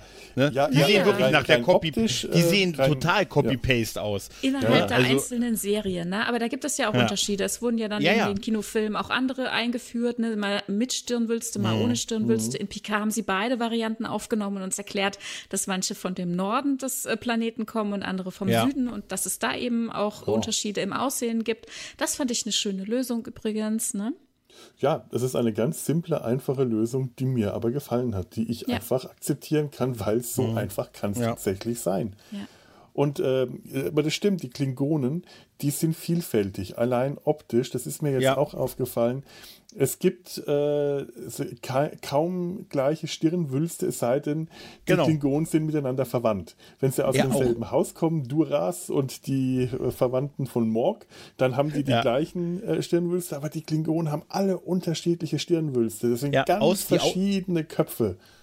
Die Ausprägung, auch die Farbe der Haut allein schon. Ich sag ja, dafür sind sie noch relativ unterschiedlich. Also stell mal zehn Breen dahin. Und sagen wir, hm, einer von euch ist Aber es ist halt auch Ne? wirklich spannend, was da, äh, ich weiß nicht, Mhm. ob die alle von äh, Michael Westmore, ich glaube den Namen jetzt doch. Ich glaube, ab TNG eher, ne? Äh, ja. Aber ich denke, der hat auch, glaube ich, bei äh, äh, Deep Space Nine dann auch sehr viel. Ja, Also, in Enterprise hat er hier auch, habe ich vorhin noch ein bisschen Material geguckt äh, über seine ähm, Erzählungen darüber, wie er Dr. Flox entwickelt hat und er sagte, dass die Dinubulaner sind Mhm. das härteste gewesen ever, ja, nichts war so schwierig wie das. Fand ich ganz Warum? interessant. Hat er das gesagt, warum das so war? Da- äh, ja, er hat halt den Prozess beschrieben, hat irgendwie ein 80 Seiten dickes Buch irgendwie mit ganz vielen ähm, Entwürfen und, und, und und was er alles betrieben Mhm. hat und sich ausgedacht hat. Gut, es war halt auch Enterprise, ähm, ne, da hat er schon so viel entworfen, na, wenn man überlegt, Hm. Ja. diese ganzen äh, Ja, Stirn- gut. und Nasenhöcker für äh, Voyager und, Ja, und, das und stimmt, okay, okay. Naja, gut. Ja. Ähm, äh, Phil- Philo, du hast, hattest gerade noch was, wo ich dachte, ja genau, da wollte ich was zu sagen. Jetzt habe ich vergessen, was hast du gerade gesagt? Ähm, Und verschiedenen dich unterbrochen, glaube ich Das auch. weiß ich nicht mehr. Ich weiß noch nicht, was ich gesagt habe. Schon nach einer Minute klar, kann ich mich erinnern. Was, Ich auch nicht. Ähm, Oh. Unterschiedliche Ausprägungen, Häuser, äh, man da kennt sie innerhalb einer Familie. Michael dass die- die- Westmore, Michael ja. Westmore. Ja, ja, generell auch noch mal zu diesen Stirnwülsten. Ne? Auch interessant. Ich meine, ähm, Worf alleine hat ja auch schon eine ziemliche Entwicklung in Ja, seinem ja. Aussehen durchgemacht. Und ich kann mir halt auch gut vorstellen, dass man halt sich tatsächlich auch im Laufe des Alterns verändert, ne? Dass eben Oh ja. nicht immer die gleiche Prothese da auf die Stirn geklebt wird, ja. Und das, Das, das, das, akzeptiere ich aber auch so oder so. Ja. Also die, die Erklärung akzeptiere ich, die würd, das würde ich aber auch so akzeptieren. Ich, ich Ja, kann natürlich. so weit abs- abstrahieren, dass sich Make-up im Lauf der Serie äh, einfach verändert und verbessert Ja. wird. Aber tatsächlich ist die Erklärung, er wird älter, für mich vollkommen akzeptabel. Ja, und ich finde das auch sehr verständlich einfach, ne? Das es ist so was Signifikantes bei den äh, Klingoninnen. Die haben ja ähm, da auch, die, die stricken da ja ganz viel drum, ne? Also das ist äh, für die ja so ein wichtiges äh, äh, Element in ihrem Sein, ne, für ihre Identität, dass ich finde es zum Beispiel sehr schön, wie ähm, Alexander auf ähm, der 1701D, also in TNG, für seinen Vater einen Gipsabdruck von seiner Stirn macht und als Geschenk. Ja. Ne? Ja, Also das, voll. das kann ich so gut nachvollziehen, dass das etwas ist, auf das man tatsächlich dann kommen würde, ne? Wenn man so aufwächst, dass eben die Stirnhöcker sowas Wichtiges, Signifikantes sind und man auch so Sprüche bringt wie, ja, deine markante Stirn, ne? Oder so, ne? Das sind, das sind eben Dinge, die sind für die Leute super wichtig. Mhm. Und dann würde man auf so eine Idee eben auch kommen, davon einen Abdruck zu machen, um das zu erhalten. Wie sahst du aus als Kind zum Beispiel, ne? Und Ja, wie ja. Machen heute einen Handabdruck und sehen, ach guck mal, wie klein deine Hände damals waren oder so. Und die machen einen Abdruck von ihrer Stirn. Finde ich so mhm. schön, ja. Und eben aber auch, also diese Wichtigkeit und ganz kurz, äh, Gregor, wie, wie ähm, erniedrigend das jetzt hier sein muss, dass ihnen das genommen wird ja. durch diese ähm, mhm. Äh, Genveränderung. Ne? Also das ist ja quasi, ähm, also irgendwie sie sagen, das ist eine Entstellung, ne? aber das ist ja vielleicht auch ein Stück weit, also eine, eine Beschneidung für sie als äh, Krieger. Hm. Wisst ihr, was ich meine? Oder als Klingone. Ja, ja, also so ja, Identität, äh, Identität quasi ein Stück weit beschnitten. Ja. Ich wollte noch sagen, eine Sache, die ich äh, gerade bei der Worf-Entwicklung, ich werde das nie vergessen, wo Diana Troy ihm das erste Mal die Haare aufgemacht hat. Auf dem Bett. Das ist immer noch eins, was ist so geil. Oder diese Mähne. Habe ich mir nie so drüber Gedanken gemacht, über diesen mhm. Zopf und so, was das für eine. Und er sieht so, er sieht wirklich so imposant aus irgendwie, ne? Ja. Wirklich, ja. also das muss man tragen können, finde ich. Das war noch, als er von dem großen Schwerkampf von 4K4 zurückkam. Ihr erinnert euch vielleicht noch. ne? 4K4, ja. Ja, 4K4, ja. Ja, ja. Ja, ich wollte, ich wir sollten ja noch. Hm? Genau, genau. Wir, wir sollten ja noch. Das äh, war genau das. Ich, ich, vermute mal, wir sollten uns Beispiel Klingonen aussuchen, war genau. das, was du sagen wolltest. Ich kann ja noch mal zu meinen. Ich kann ja mal was zu meinen kurz ja, sagen. Ne? Also ich habe mhm. einmal, ich hatte mir einmal äh, Körn gemobst weil ich schneller geschrieben habe als Tanja im Snack, habe ich ihn hier gemobst, weil ich äh, Körn als Worfs Bruder total, ich finde einmal Tony, abgesehen davon, dass ich Tony Todd total toll finde, kann ich diese Figur so total verstehen. Als der, der Mann, der seinem Bruder irgendwie loyal gegenüber ist, aber auf der anderen Seite halt auch so zwischen Volk und Bruder und dem Verrat seines Vaters und sich aber in dem Volk behaupten muss, während sein Bruder ja weggegangen ist und diese, das nicht mehr äh, sich quasi dieser Sache stellen muss, während er sich ja quasi permanent für seinen Vater und dem Volk stellen und beweisen muss. Und das finde ich bei Körn so fantastisch. Und ich habe damals, als diese, als bei Deep Space Nine es diese Auflösung am Ende gab, dass Worf ihm quasi am Ende die Erinnerungen genommen hat, damit er ein Leben führen kann und sich nicht selber umbringen muss, ne, weil er so traurig ist und so, habe ich immer gedacht, wie übergriffig kann etwas sein, jemanden so die Erinnerung und so mhm. zu nehmen. Aber das ist auf der einen Seite total übergriffig, aber für so einen Klingon in so einer Situation ist es ein sehr, ist es auch für Worf ein totaler Bruderliebeakt, den er da begangen hat. Natürlich übergriffig my ass, natürlich, ne? Natürlich, aber ich ja. finde Kern halt einfach fantastisch. Also wirklich, ich finde, der hat total was, ich hätte den gerne öfters gesehen. Ähm, und ich finde, die, die passen einfach sehr, sehr gut zusammen. Halt. Und ich finde es faszinierend, dass er sich genau diesen Sachen stellen muss die Worf so ein bisschen elegant, dadurch, dass er für die Föderation arbeitet, ne, der kann da so sein Klingonenleben abseits der ganzen Sache führen, mhm. ohne permanent so sich der Sache stellen müssen. Das finde ich bei Körn so toll. Und Körn hat auch immer so was Irres in seiner Art. Ja, der hat, ja. Der hat immer so, gerade in der Folge, die du gerade ansprichst, die, die Söhne des Moog, mhm. äh, wenn er da verkatert auf dem Sofa von Worf aufwacht, er liegt so auf dem Sofa über ihm so mhm. seine Hand, weil den Arm so hält und er schaut mhm. diese Hand an und fängt an, ja, ich brauche was an meinen Kopf. Und ich dachte mir, ja. der schreit jetzt seine Hand an, der sieht diese, der, der ist einfach irre, der Typ. Und ich mag ja. diese, diesen, diesen, äh, diese, diese, seine, seinen schrägen Charakter, den er auch die ganze Zeit in der Folge über hat, wenn er dann versucht in der äh, als Sicherheit im Sicherheitsteam von Odo zu arbeiten und ist das Beste. Wenn er in dieser unglaublich riesigen bajoranischen Uniform da steht, wo sie anscheinend zwei bajoranische Uniformen zusammengenäht haben, um diesen Stoff hinzukriegen, nur und er dann da steht vor diesem Typen und braucht die Schiffspapiere und so, er sieht so furchtbar unglücklich aus in dieser bajoranischen Uniform und sagt so Bruder, ist alles okay? Er sagt ja dann auch immer alles okay, Bruder, es geht mir gut. Dieses abgeklärte, was er hat, wo vorher sagt, ich hasse diese Uniform. Ja, und dass er sich so auch. Ja, und das sieht, das sieht, das sieht und ey, so, weißt du, was du sonst trägst, Junge? Nein, aber das ist total, das finde ich toll. Also Körn ist für mich da wirklich auch, dass er sich dann erschießen lassen will. Das ist so ein, das ist so ein harter Moment gewesen halt und dass er diesen Selbstmord begangen wollte, im, im Dienst dann quasi und dass sich das so hinbiegen wollte und trotzdem noch ehrenvoll zu sterben und dann das Worf ja auch es in Betracht zieht, ihn wirklich zu töten, ne, weil er ihn drum bittet und so. Das ist, ich finde, das ist, da hätte ich mir mehr gewünscht. Klingonische ja. Ehrbegriffe, die äh, mhm. nicht für alle nachvollziehbar sind. Nach mhm. den Regeln der ja. Föderation, nach den Föderation ist das, was ja. Worf da versucht hat, Kern äh, den, diesen Ehrentod sterben zu lassen, ihm das Messer, Messer in die Brust zu rammen, wäre das Mord gewesen. Ja, und er und, hat das von Riker mal verlangt übrigens. Ne? Mhm. Das sollen wir auch nicht genau. vergessen. Ne? Ne? Ja. Also, das ist, das ist ganz, ganz toll. Und in dem Atemzug könnte ich noch meinen zweiten Klingonen gleich ansprechen. Mhm. Dann, Ja, dann bin ich durch. Das wäre Dann nämlich. Martok. Das wäre nämlich tatsächlich Martok, weil ich finde, für mich ist Martok immer, glaube ich, der Klingone, den Worf ansieht, als so sollte ein Klingone sein. Der eine Vaterfigur für Worf ist, der aber all dieses verinnerlicht, ein Haus führt, ein Ehe, ein, aber noch ein Typ ist, mit dem du auf die Tagjagd gehen kannst, der eine Flotte, lei- der, der ein tapferer, ehrenvoller Kämpfer ist mit sehr viel Energie, äh, mit sehr viel wirkliche Ehre und mit Herz, ähm, der auch in seine Seele blicken kann und trotzdem so Freund und Vaterfigur sein kann. Und ich habe bei Martok immer das Gefühl, das ist so, wie Worf sich einen Klingonen vorstellt, wie man sein muss als Klingone. Das ist so, äh, mit Smartok so das Role Model eines Klingonen für Worf ist. Ich finde es auch so interessant, die Beziehung zwischen den beiden. Ne? Als, ähm, Mhm.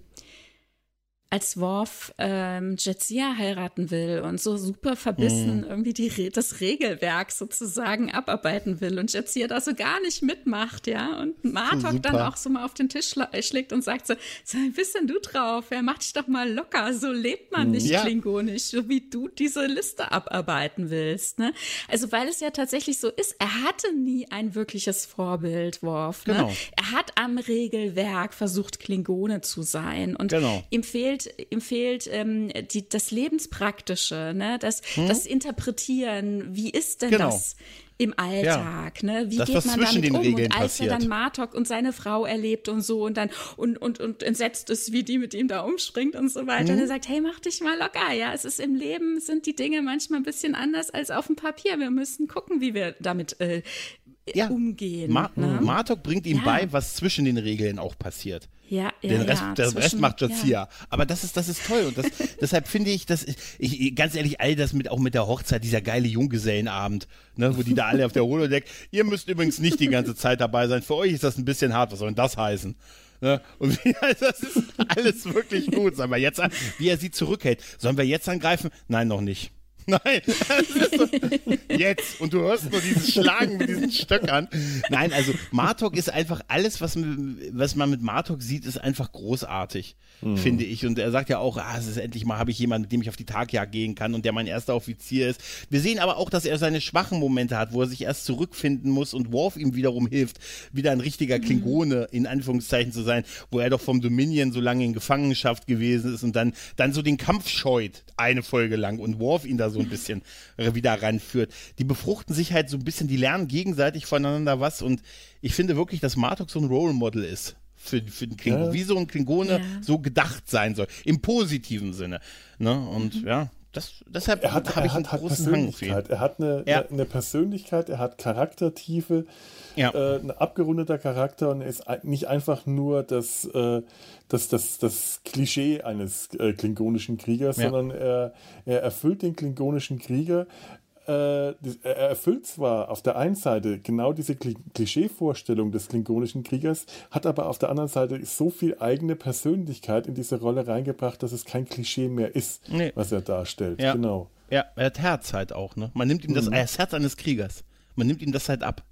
Ne? Großartig, wirklich, also Ja, toll. ja, ich finde das, äh, ich finde das äh, ganz interessant. Ich hatte ja, wie gesagt, so ein bisschen Kang, äh, Kulos und äh, Kor betrachtet und Kor überlebt ja eben diese ähm, Jagd auf den Albino und ähm, Mhm. den erleben wir dann nochmal in das Schwert des Kales, wo sie eben tatsächlich das Schwert finden. Ne? Ist auch äh, was, worauf in Enterprise so ein bisschen noch referenziert wird auf diesen Überfall. Ähm, wo das Schwert weggekommen ist im 14. Jahrhundert und ähm, später dann in der siebten Staffel dann nochmal ähm, der Daharmeister, wo Chor also ähm, schon, ich sag mal, jenseits von Gut und Böse, also er ist halt einfach, er hat halt alles überlebt, ja, und jetzt ist er ein sehr, sehr alter Mann und auch nicht mehr ganz Herr seiner Sinne, ne, und keiner will ihn so richtig mehr dabei haben, weil alle halt merken, er bringt es halt nicht mehr im Kampf. Und kriegt zwar die Vorschusslorbeeren, oh, der der Haarmeister und alle ne, verehren ihn,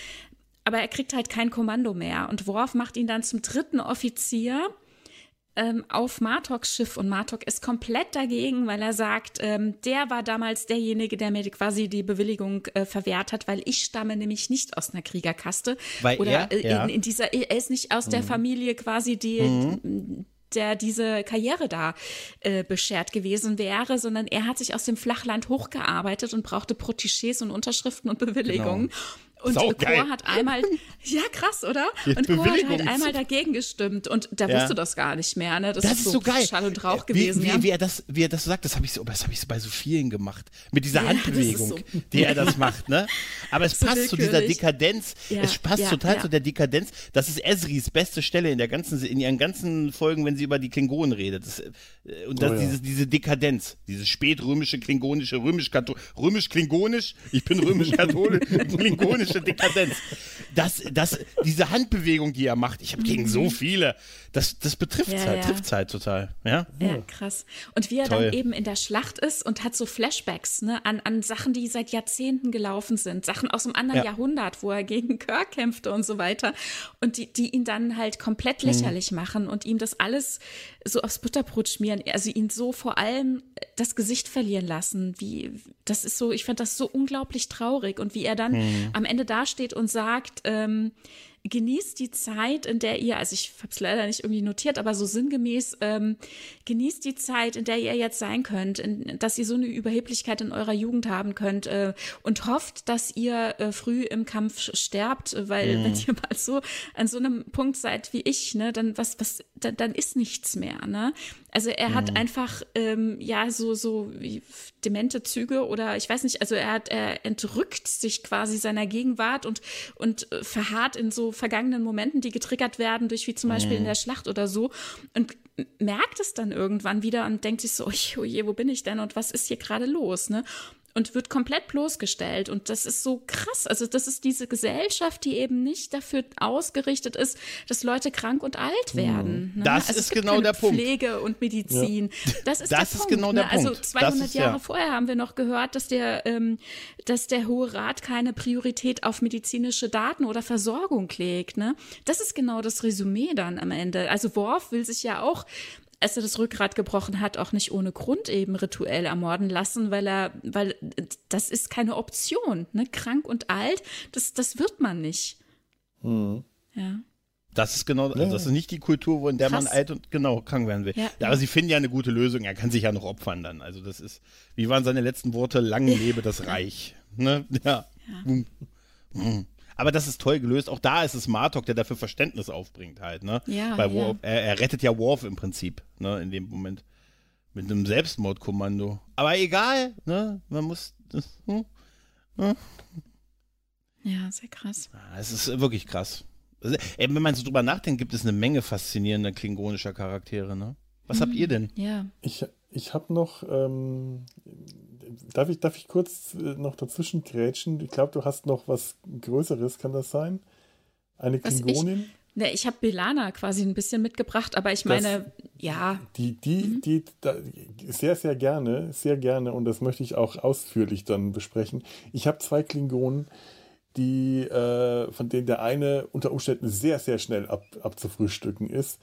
Ähm, ich bin nochmal ins 23. Jahrhundert und zwar nicht TOS, sondern äh, die TOS-Filme. Ich bin mhm. quasi in den Zeitraum gegangen, in dem die Klingonen schon wieder Stirnhöcker hatten. Mhm. Allerdings 23. Noch, mhm. drei, was habe ich gesagt? 22. 22. 23. ist 23. ist natürlich nicht 23. Ich muss mir, ich muss mir äh, Zahlen mittlerweile wieder mit Farben versuchen zu merken. Grün. Äh, grün. Nee, warte mal, drei war nicht grün. Doch war drei grün. In Kombination mit zwei, ja. Echt? Egal. Nicht ja, bei mir. Sag du mal. Nicht bei mir. Zwei ist gelb, blau ist vier. Nein, andersrum. Vier ist blau und drei, drei hat keine Farbe. So, egal.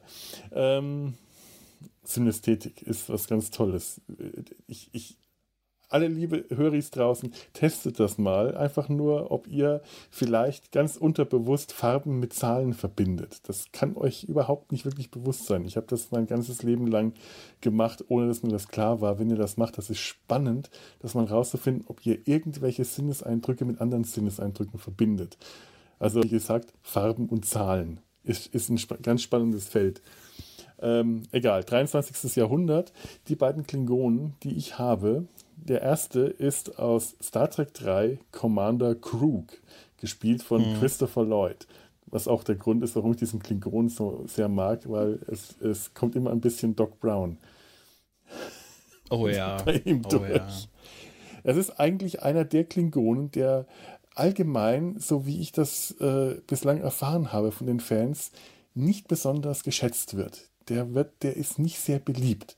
Man äh, generell, weil der dritte Kinofilm nicht unbedingt einer der beliebtesten ist, aber man, ähm, er, er ist ein Klingone, der äh, den meisten zu primitiv, zu bösartig und zu ähm, so ein Ab Abziehbild ist. Und genau das mag ich an diesem Klingone. Der hat keinerlei versteckte Tiefen. Das ist genau das, was du, what you see is what you get. Das mhm. ist tatsächlich das Klischee-Abziehbild eines bösartigen, gefährlichen Klingonen, eines klingonischen Gegners, nicht des ehrenvollen Kriegers, den wir später ab TNG und Deep Space Nine zu sehen kommen, nicht den Klingone mit mit Facetten und Tiefgang und Charaktertiefe la Martok, sondern wirklich nur ein Gegner, ein böser Feind, mhm. den es zu besiegen gilt. Der ist bösartig, er ist verschlagen, er ist aber auch nicht besonders raffiniert dabei, er ist gefährlich, er ist so gefährlich, dass sich seine eigene Crew vor ihm fürchtet. Er, äh, sein Ehrbegriff ist seine Freundin, die ihm äh, die, die, die, die, die, äh, seine Geliebte, die ihm, die, äh, die ihm Material, Informationen über das Genesis-Projekt zukommen lässt, ähm, zu töten, weil sie das gelesen hat, statt dass er sie auf sein Schiff beamt und diesen das Frachter... Das habe ich bis heute nicht verstanden. Das habe ich bis heute nicht verstanden, warum er hab, das gemacht hat. Es macht keinen Sinn. Es macht absolut ja. keinen Sinn. Er macht das einfach und sagt ihr, ja. du wirst mit Ehre, äh, in Ehre erinnert werden. Und ja, für sie ist es okay. Offensichtlich. Ja, dann. Und sie, und, und sie sagt, ja, äh, die, die, die hat da, das, das ist ein Ehrbegriff, den sie versteht. Alle auf, dem, auf seinem Schiff, also sie treffen sich, sondern es ist so ein Rendezvous. Äh, sie sie äh, ist auf irgendeinem Frachter und bringt ihm das Material. Und er statt äh, und, und, statt Krug und Krug, statt dass er den, den, den, den, den, den, den, den dem Frachter-Captain den versprochenen Lohn ausbezahlt, zerstört er das Raumschiff, weil er Krug ist, weil er ein hinterhältiger, bösartiger Klingone ist, dem man nicht trauen darf. Und weil sie aber äh, gelesen hat, was sie ihm da zukommen lässt, tötet er sie auch, weil sie jetzt weiß, äh, was dann aber anschließend auch seine ganze Crew weiß. Das, das macht alles keinen Sinn. Ja, das macht das überhaupt kein... keinen Sinn. Das ist nur, um ihm zu zeigen, wie krasser, was für ein krasser Buzzerfucker ja. er ist, aber das macht absolut keinen Sinn. Also sowohl aus beziehungstechnischen Gründen macht es für ihn keinen Sinn und aber vor allen Dingen, jetzt mal ehrlich, find mal so eine. Nein, jetzt mal ehrlich, also jemand, so reicht für mich, aber nein, es macht wirklich auch storytechnisch überhaupt keinen Sinn. Es ist nur, um ihn als absoluten Bad ja. Motherfucker halt zu zeigen. Ja. Und das ist es aber auch tatsächlich schon, was ich an diesem Klingonen mag. Mehr mhm. hat er für mich auch nicht. Ich mag tatsächlich noch einen anderen Aspekt. Generell die Klingonen aus den alten Kinofilmen ähm, haben alle interessante Stirnwülste. Das, die wirken alle so ein bisschen wie Übergangsklingonen. Die mhm. haben alle schon Stirnwülste, aber in der Regel alle noch nicht so äh, ausgeprägt wie später ab TNG zum Beispiel haben die Klingonen hier in dem Film alle keine Nasenwülste. Die haben ganz normale mhm. menschliche Nasen und die Stirnwülste sind am stärksten ausgeprägt auf den, äh, auf den, über den Augenbrauen. Die Augenbrauen mhm. haben äh, hervortretende Höcker und faltig wirken eher wie Teig, der zerläuft und dann diesen äh, so, so, so ein Kamm, der nach oben geht. Es, es wirkt ähm, wie, wie, wie halb gar und halb gekocht und ein bisschen zerlaufen und noch nicht ganz fertig. Also es ist quasi, es könnte der Übergang zwischen den glatten Stirnen und den gefurchten Stirnen sein. Mhm. Äh, an dem Punkt ist die Genforschung schon angekommen, wieder etwas hm, herzustellen, mhm. aber sie sind noch nicht ganz so weit. Sie ja, haben stimmt, auch noch cool. gerade stimmt, ja. Zähne. Sie haben also noch mhm. nicht wieder die Klingonenzähne, die Klingonenhauer sondern stecken noch in so einem Zwischenstadium dazwischen. Ja. Ja. Weißt du, was ich bei Krug, noch ganz kurz ein Wort zu Krug, mhm. was ich bei ihm, was ich wirklich an ihm mag, ist, dass er das mit dem Raumschiff rufen so ernst nimmt. Mit diesem Beam mich hoch!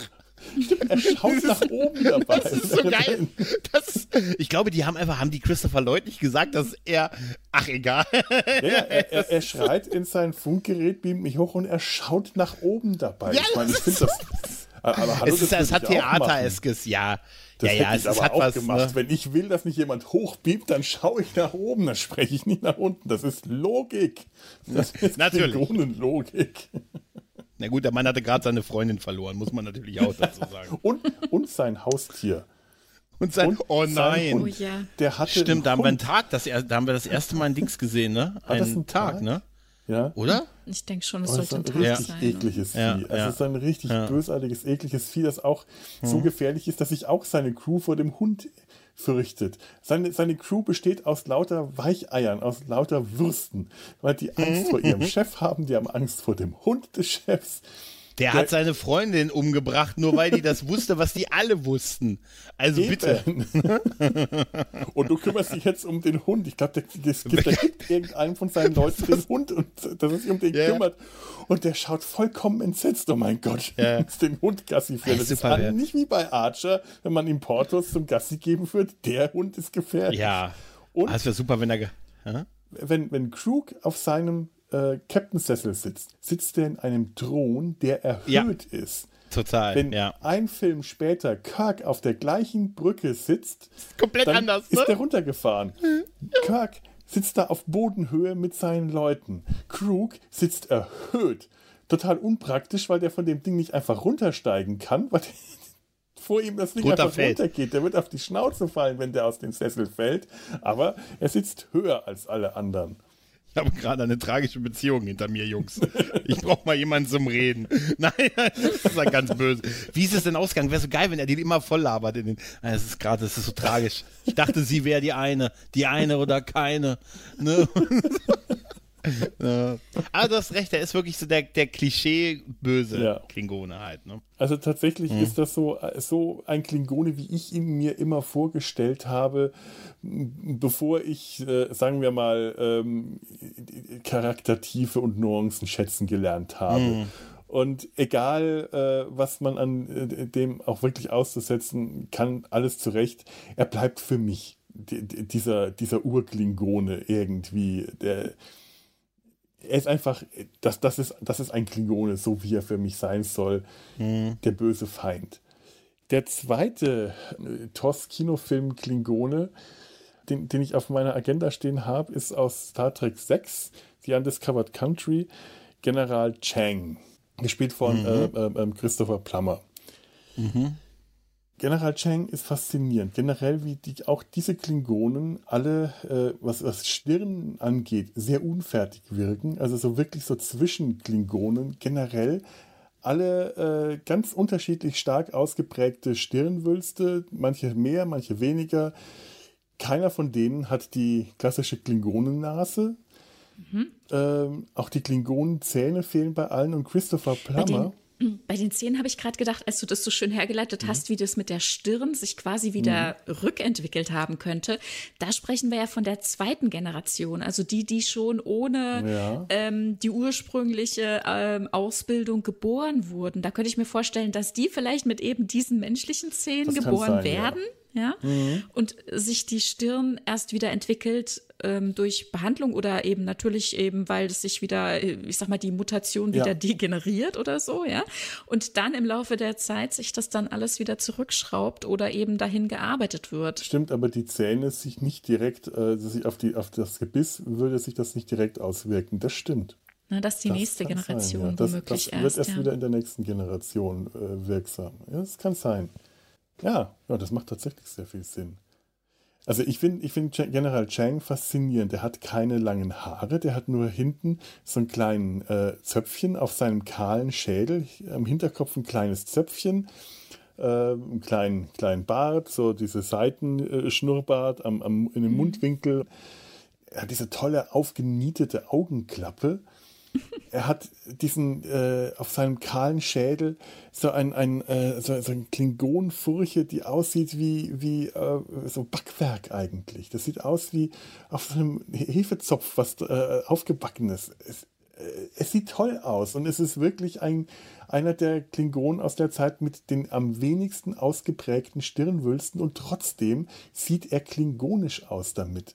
Also es ist wirklich so, äh, bei ihm ist die Rückentwicklung noch nicht sehr stark äh, vorangeschritten, aber ähm, braucht es auch tatsächlich nicht, weil bei ihm die äh, Gefährlichkeit sich eher durch ähm, seine Art, wie er sich gibt, darstellt. Und die wiederum finde ich für einen Klingonen, für einen, was ich jetzt mit einem Standard-Klischee-Klingonen verbinden würde, wiederum sehr untypisch.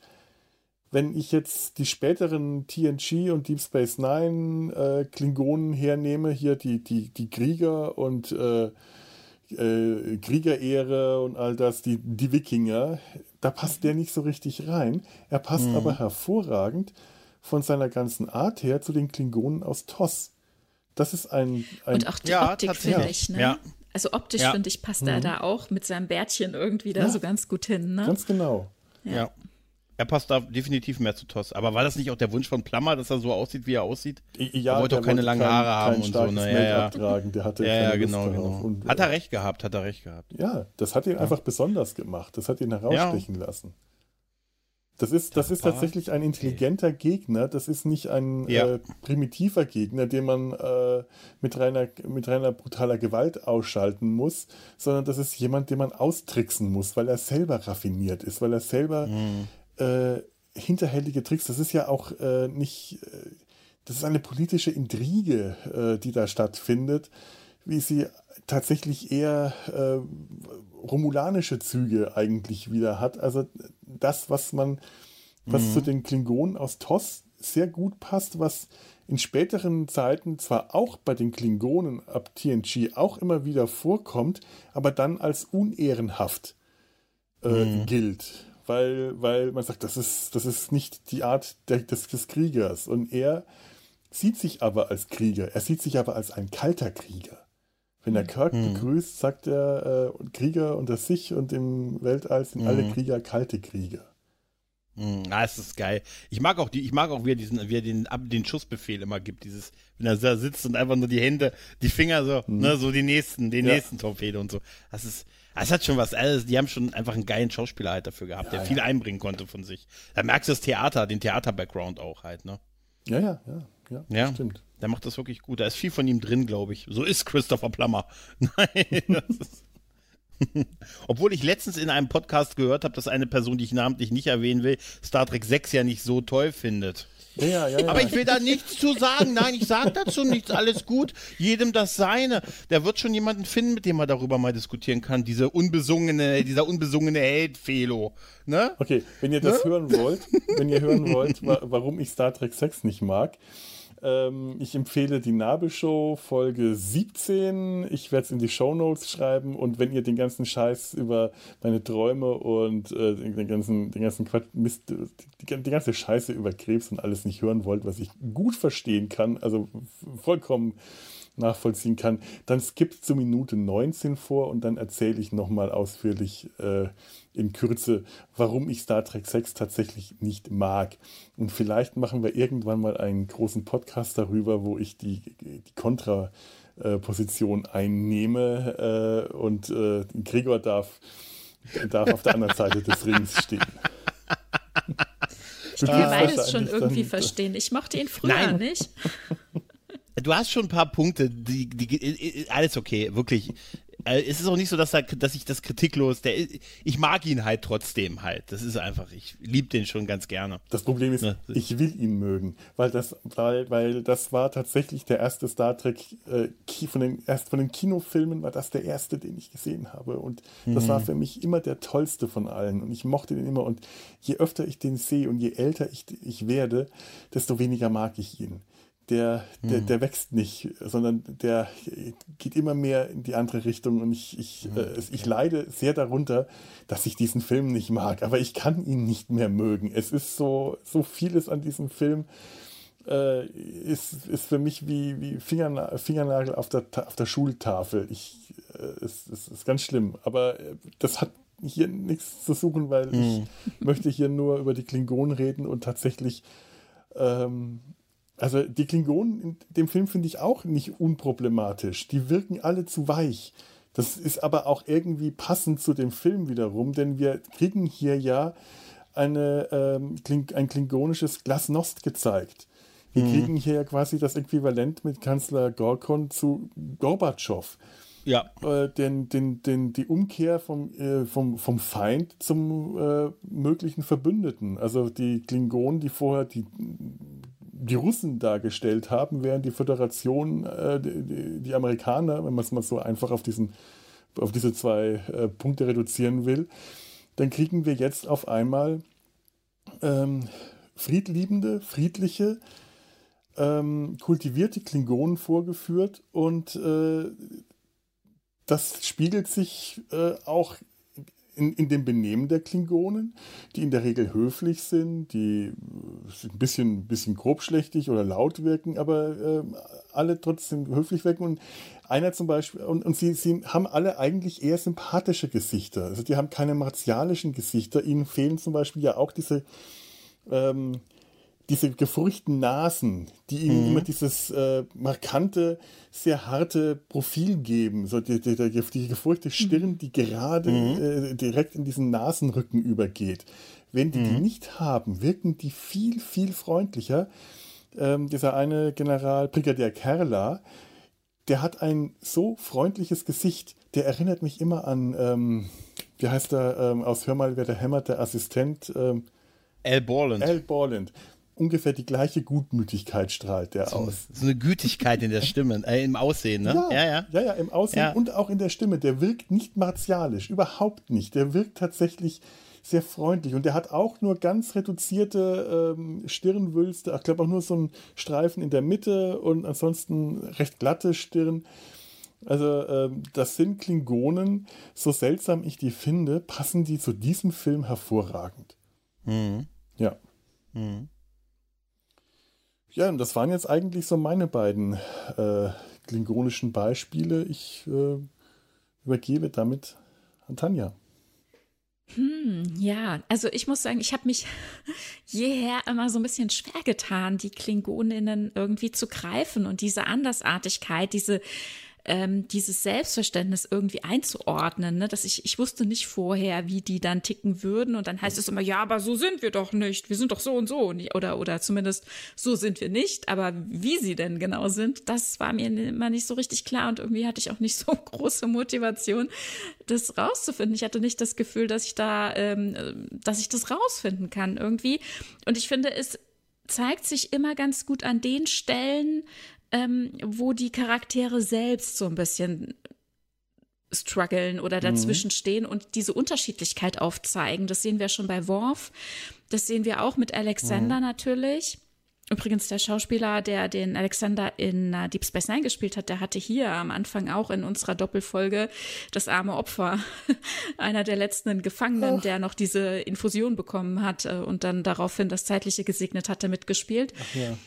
Und also an diesen Charakteren, die so zwischen den Kulturen irgendwie hängen, fand ich, sah man immer oder sah ich immer ganz gut, ähm, was heißt es denn, Klingone zu sein? Ne? Weil dann, wenn es sich unterscheidet zu dem, wie uns gezeigt wird, wie wir irgendwie ticken oder leben, dann kann ich es ganz gut greifen. Und ich finde, da auch ganz interessant, wie äh, Belana damit umgeht. Ne? Also die lebt ja relativ menschlich, ähm, wenn man sie so betrachtet äh, in ihrem Verlauf in Voyager, hm, erfährt man ja ziemlich viel, was sie da so mit sich rumträgt, wie sie damit hadert, eben eine klingonische Mutter und menschlichen Vater gehabt zu haben und ähm, dass sie als kleines Mädchen eben mit der Erfahrung quasi emotional da auch da verhaftet ist, ähm, zu glauben, dass sie und ihre Mutter quasi ihren Vater weggetrieben hat, weil er als Mensch sich mit ihnen nicht ähm, ja, oder dass er mit ihnen nicht leben konnte, ne? nicht mit dieser klingonischen Art leben konnte.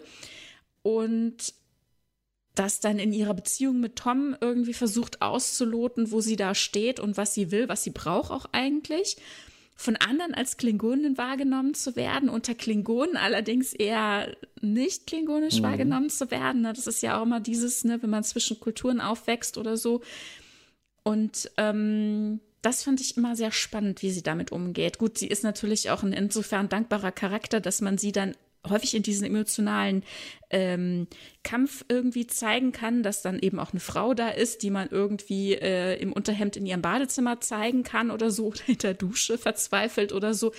Ähm, das macht Star Trek ja ganz gerne, dass man da dann irgendwie äh, versucht, was zu zeigen. Ähm, eben auch, dass, dass man fürs Auge was Schönes hat vielleicht. Ähm, und dann fand ich nochmal interessant, ähm, gegen Ende hin, als sie dann selbst schwanger ist, wie sie dann da reagiert, als sie eben den Fötus sieht und sieht, wie ihre Tochter, also ne, sie hat dann solche in Anführungszeichen Ultraschall-Hologrammaufnahmen, wie sich ihre Tochter entwickeln wird und wie die ihre Stirnhöcker quasi entwickelt und ähm, wie sie dann versucht, äh, ihre Tochter tatsächlich äh, in ihrem Leib genetisch zu verändern, damit sie eben menschlich aussehen wird, mhm. damit sie nicht mit diesen Problemen, die sie für sich durchlebt hat oder die sie, mit denen sie heute noch kämpft, irgendwie mal zu tun haben wird. Ne? Also ganz interessant, ähm, wie sie mit sich einfach kämpft, mit ihrer Identität, mit ihrem Sein.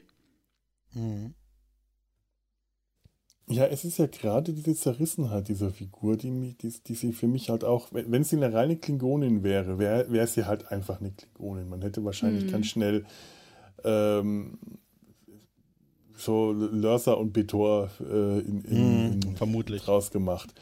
Wär, wäre sie wie Worf, äh, Vollklingonin, aber unter Menschen aufgewachsen, wäre ihr Kampf ein, äh, um ihre Identität ein ganz anderer. Aber da sie beides in sich trägt, also einfach schon ähm, sich, sich auch nie richtig entscheiden kann, weil äh, das keine gesellschaftliche Sache ist. Also es ist nicht eine Entscheidung, die sie, wie, wie Worf, der Worf könnte sich entscheiden. Er ist unter Menschen aufgewachsen, aber er ist genetisch ein Klingone. Also das, äh, der hätte, der hätte eher die Möglichkeit, sich zu entscheiden, aber bei ihr äh, ist, die, ist die Genetik ja noch mit im Spiel. Das sind, ich weiß nicht, ob ich das jetzt auf Hormone runterbrechen will. Das ist vielleicht ein bisschen sehr billig ja, und glatt wobei, ausgedrückt, also bei, aber. Bei Worf finde ich das auch nicht so einfach, ne? Also bei dem sind eben ja auch viele, in Anführungszeichen, Hormone im Spiel. Also der ist ja normal körperlich in voller Klingone, mhm. hat aber eben diese menschlichen Werte ähm, ge gelebt, erlebt. Ne? Und wenn du sagst, er kann sich entscheiden, na ja, hm, weiß ich nicht so richtig. Ne? Wenn er sich schon versucht, in die klingonische Gesellschaft äh, zu integrieren, dann stößt er ja auch immer wieder an so Momente, wo er merkt, dass seine Erziehung und seine Wertevorstellung mhm. ihm mhm. eigentlich dann einen Strich durch die Rechnung machen, ne? dass er das nicht komplett ablegen will oder kann. Stimmt. Ich hatte jetzt mhm. tatsächlich, ähm, das, das stimmt natürlich und das darf man auch nicht unterschätzen wie sehr die Erziehung und äh, die, die, die, die Prägung durch die Gesellschaft, was für einen großen Einfluss das auch hat.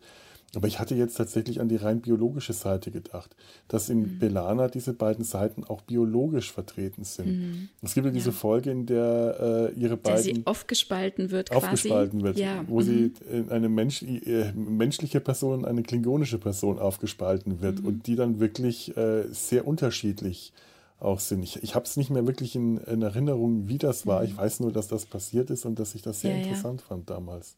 Finde ich auch interessant. Also ihr menschliches Ich ist wirklich äh, ähm, sehr ängstlich und mhm. ähm, ähm, möchte nicht unbedingt viel riskieren. Sie müssen da eigentlich irgendwie ausbrechen und ähm, ihre klingonische Seite übertreibt es dann aber vielleicht an mancher Stelle auch. Ne? Also es braucht, sie merkt dann darauf hin irgendwie, ähm, es braucht eben, es braucht das Gleichgewicht. Das ist so ein bisschen wie die ähm, TUS-Folge Kirk durch zwei gleich Fragezeichen. Mhm. Ne?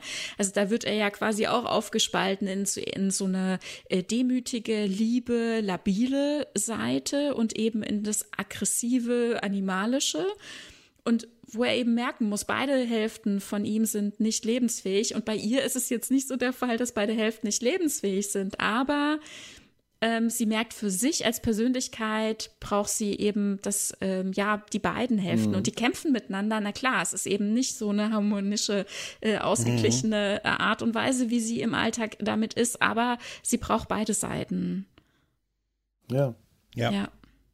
Ja, um komplett zu sein, äh, bra braucht, braucht sie beide Aspekte ihrer Person, mhm. ihrer Persönlichkeit. Und diese klingonische mhm. Seite, die lernt sie ja quasi auch erst auf der Reise so richtig wieder kennen. Ne? Sie hat ganz häufig so Momente, ähm, dass sie merkt, mh, mm, da ist jetzt was, also zum Beispiel steht ein klingonischer Feiertag an oder es, also es ist Tag der Ehre zum Beispiel und sie weiß, ne, aus ihrem, aus ihrer klingonischen Kultur heraus, wäre jetzt das und das dran, sie müsste Blutpastete essen und sich beweisen mhm. und dies und das tun, einfach so. Ne? Aber sie hat das alles, diese ganzen Traditionen schon so abgelegt und alles, was ihre Mutter ihr immer früher mhm. so vorgebetet hat, hat sie immer während des Aufwachsens so, ja, ja, lass die mal reden, ne? Und irgendwie merkt sie jetzt, sie hat es gar nicht so greifbar. Sie weiß gar nicht mehr alles so genau und irgendwie, aber so diffus ja doch irgendwie. Will sie das überhaupt machen oder erforschen? Und Tom, der zum Beispiel mit ihr dann da ein Holodeck-Programm ähm, geschrieben hat, um eben diesen Tag der Ehre zu begehen, ähm, unterstützt sie darin ja auch, wobei sie ja auch nicht drängt oder so, aber mhm. sie, mhm. sie versucht es dann alleine. Ich finde das übrigens auch sehr, sehr schön. Nilix unterstützt sie da auch sehr, der proaktiv rausgefunden hat von allen möglichen Leuten äh, auf dem Schiff wann wer welchen Feiertag hat und wie man was vielleicht auch noch vermarkten kann, für das ganze Schiff ein geiles Fest rauszumachen. Aber jetzt hier in dem Fall, er weiß genau, es ist Tag der Ehre und er hat ihr mal eine Blutpastete bereitet, also so wie er es dachte, dass es passt und so und äh, sieht sie so unglücklich da sitzen und das finde ich so schön, währenddem sie mit allen anderen schon überhaupt nicht mehr klarkam und hat mit allen Streit angefangen, vor allem mit Tom, weil der weiß das ganze Jahr, kommt Nilix einfach so auf sie zu und sagt, ich weiß nicht, was für eine Wolke über ihrem Kopf äh, schwebt, aber ähm, wenn sie jemanden brauchen, an dem sie es einfach mal auslassen können, ich bin da, ja. Und das ist, das ist so charmant von ihm, ja. Und dann kommt er ja. mit der Blutpastete mhm. und sagt, übrigens, ich weiß, da ist was. Ich weiß nicht, ob sie es brauchen wollen, wie auch immer. Ich habe da mal was vorbereitet, so, ne? Und dann öffnet er ja tatsächlich die Tür und sie schafft es dann mit ihm drüber zu reden. Ja, genau, das ist heute dieser Tag und sie weiß nicht, wie sie mit umgehen soll. Und er sagt, na ja, Traditionen sind da, um begangen zu werden. Vielleicht gucken Sie einfach mal, was ich mit Ihnen macht. Gehen Sie doch mal aufs Holodeck, mal gucken. Und sie geht auch hin und, mhm. aber dann mhm. kommt sie eben an den Punkt, wo sie merkt, ist mir alles zu arg und irgendwie, ist auch interessant, ne? Das ist auch wieder dieser Begriff von Ehre und Ehrlichkeit. Währenddem zum Beispiel Worf, ähm, solche Sachen ja auch schon durchlebt hat, ne, auf dem Holodeck mit Schmerzstöcken irgendwie, warst du ein tapferer mhm. Krieger, ja, ha, ha, ha, grunz, grunz, ja. Mhm. So, aber sie geht aufs Holodeck und wird gefragt, hatten sie ein ehrenvolles Jahr und, und haben sie erfolgreich gekämpft? und sie so, naja, also ich bin ja Ingenieurin und gekämpft, naja, also so mit eigenen Händen ja eigentlich nicht und eigentlich theoretisch und du hast nicht ehrenvoll gekämpft. Naja, so würde ich es nicht sagen. Na, du hast eben gesagt. Na, also sie hätte ja auch einfach sagen können, ja, ich habe ehrenvoll gelebt, ne, so. Da hat sie kein Standing, ne. Es, es gibt ihre, ihr Selbstwertgefühl, ihr eigenes Empfinden einfach nicht her. Währenddem so andere Klingonen, die wir eben ja auch schon durchgesprochen haben, so ja irgendwie Kor zum Beispiel, der die krassesten Sachen vom, aus dem Himmel her lügt, ja. Also mhm. Also zum Beispiel damit Worf und äh, Jetsia nach dem Schwert des Kales sucht, ja. ja. Was sie sich nicht alles ausdenken. Gerade im Moment haben sie so eine kleine Ratte erlebt und sie schmieden schon Pläne, wie sie es mal erzählen werden, wie sie die ehrenvolle ja, Geschichte verkaufen werden, wie sie das elende Biest geschlachtet und gegessen haben. Und, und, und Worf sagt, ihr, über, ihr übertreibt so wahnsinnig. Und sie, ja, das muss, aber das muss so, ne? Und das, das muss man auch, auch erstmal drauf haben. Da muss man jetzt, äh, das ist auch interessant, weil es sind drei verschiedene äh, Personen, die aus drei verschiedenen ähm, Bereichen kommen. Das ist mhm. Chor, der mhm. sein Leben als Klingone unter Klingonen verbracht hat und einfach ja. so geprägt ist durch diese klingonische Gesellschaft, dass der das so in sich aufgenommen hat, dass das alles für ihn normal ist, dieses Verhalten ja. und selbstverständlich kommt. Mhm. Das ist, dann ist da Worf, der als klingonisches Kind unter Menschen aufgewachsen ist und eben das klingonisch Sein nach, nach Bedienungsanleitung gelernt hat, mhm. weil er mhm. das nicht durch niemand anderen lernen konnte. Der konnte das von niemandem abschauen, der konnte das von niemandem erfahren, er hatte keine, keine Bezugsperson, die ihm äh, das beibringen konnte. Er musste das nach der trockenen Materie lernen und deswegen äh, stürzt er sich auf alles, was, was so an Ritualen und äh, Dingen kommt. Äh, da stürzt er sich drauf und hofft, dass hm. auf die und Weise. Saugt es so auf, ja. Saugt es auf und hofft auf die Weise Klingone dass es ihn authentisch macht. Sein, genau, ja. ja mhm. genau, authentisch genau. sein zu lassen. Und dann ja. ist da Belana, die als Kind von ihrer Mutter beigebracht bekommen hat, wie es mhm. ist, Klingonen zu sein, die das aber wie halt Töchter und Mütter halt mhm. nun mal auch so sind wahrscheinlich die ganze Zeit rebelliert hat und gesagt, oh Mama, oh, was mit, also, bist, oh, bist du peinlich, bist du doof. Ja, und, und die das ja tatsächlich auch hat. auf der Erde, ja nicht nur von wegen, oh, bist du peinlich, bist du doof, sondern tatsächlich ja auch erlebt hat, wie die Gesellschaft auf sie als Klingonin Genau. reagiert und vor allem, dass eben der Vater auch die Familie verlassen hat. Das war ja das, das tiefe, äh, was sie bis ins Erwachsene-Alter, bis dass sie dann eben mit Tom zusammen ist und später dann ja daran äh, auch noch äh, knabbert, als sie dann selbst schwanger ist. Ne? So lange das begleitet, dieses Trauma, ne? nicht darüber hinweggekommen zu sein, wie die Umstände genau waren. Ich meine, als erwachsene Frau kann man sich schon denken, dass man nicht selber schuld war, dass der Vater Natürlich. damals gegangen ist. Ne? Aber das sitzt bei ihr so tief, das konnte sie nicht äh, bearbeiten bisher. Ne? Und das sind eben die verschiedenen ähm, ähm, ähm, Vorgeschichten, die diese Personen haben, was, was ihre Beziehung zu äh, klingonischen Ritualen, zu klingonischen Gepflogenheiten und all dem angeht. Die sind komplett verschieden und deswegen Ja. Ja. benehmen, Ja. verhalten die sich auch so. Und deswegen verhält sich Belana so, wie sie das nicht anders kann, weil sie so auf diese Weise geprägt wurde. Und das finde ich total spannend, weil das macht Sie war, noch, Spannend. sie, war, sie war auch noch Marquis-Terroristin, das dürfen wir auch nicht vergessen. ja. Ne? Ja, das, also der Werdegang ist eigentlich unglaublich. Ja, Ne? ja. So, das ist so vielleicht auch ein Stück weit, ne, sie ist so eine Suchende gewesen, ne, und, und ähm, hat Mhm. Ja. sich dann da Ja, sehr ja. angedockt an den, bei den Leuten, wo sie dachte, ähm, die kämpfen für Gerechtigkeit, für eine gute Sache, da mache ich mit, ne. So ein Ja. bisschen eine Heimatlose, die dort dann ähm, andocken konnte. Mhm. Was ich bei ihr auch interessant finde, sie hat ja so eine Nahtod, ähm, so ein Nahtoderlebnis, wo sie denkt, sie ist auf der Barke der Toten und Mhm. ähm, äh, trifft dort ihre Mutter und ist sich dann aber nicht sicher. Heißt es jetzt, meine Mutter ist wirklich tot, weil sie hat ja schon so lange keinen Kontakt mehr zu ihr und ähm, will das dann unbedingt ähm, durchleben und zieht den Stiefel dann auch durch, ähm, lässt sich quasi äh, ja äh, bis hin zu fast tot äh, nochmal, ähm, wie sagt man, ich weiß nicht mehr die, genau die Umstände, lässt sie sich nur betäuben oder ich glaube, sie lässt ihr Herz anhalten, wie auch immer. Es ist sehr tragisch alles, sehr umstritten. Tom ist voll dagegen, na klar. Und äh, dann weiß ich nicht, ob er sie doch unterstützt und äh, Janeway muss damit äh, entscheiden. Also alles, hm. Naja, und was ich so ein bisschen schade finde, dass wir am Ende von äh, Voyager nicht rausfinden, ob die Mutter noch lebt oder nicht. Wir erfahren, sie hat ähm, Kontakt, also dann später eben Kontakt äh, haben können äh, mit der Verwandtschaft in der Heimat, bekommt sie Nachricht von ihrem Vater. Sie hat dann auch so ein Live-Telefonat quasi mit ihrem Vater, aber wir erfahren Ja. überhaupt nicht, ob ihre Mutter noch lebt. Und das wäre eine, ähm, also wenn es heißen würde, sie wäre tot, dann wäre es vielleicht ein Stück weit die Bestätigung für dieses spirituelle Ereignis, dass sie denkt, ja, ich hatte tatsächlich einen religiösen Moment da mit der, auf der Barke der Toten mit meiner Mutter, die nach Stovokor fährt, für die ich kämpfen muss.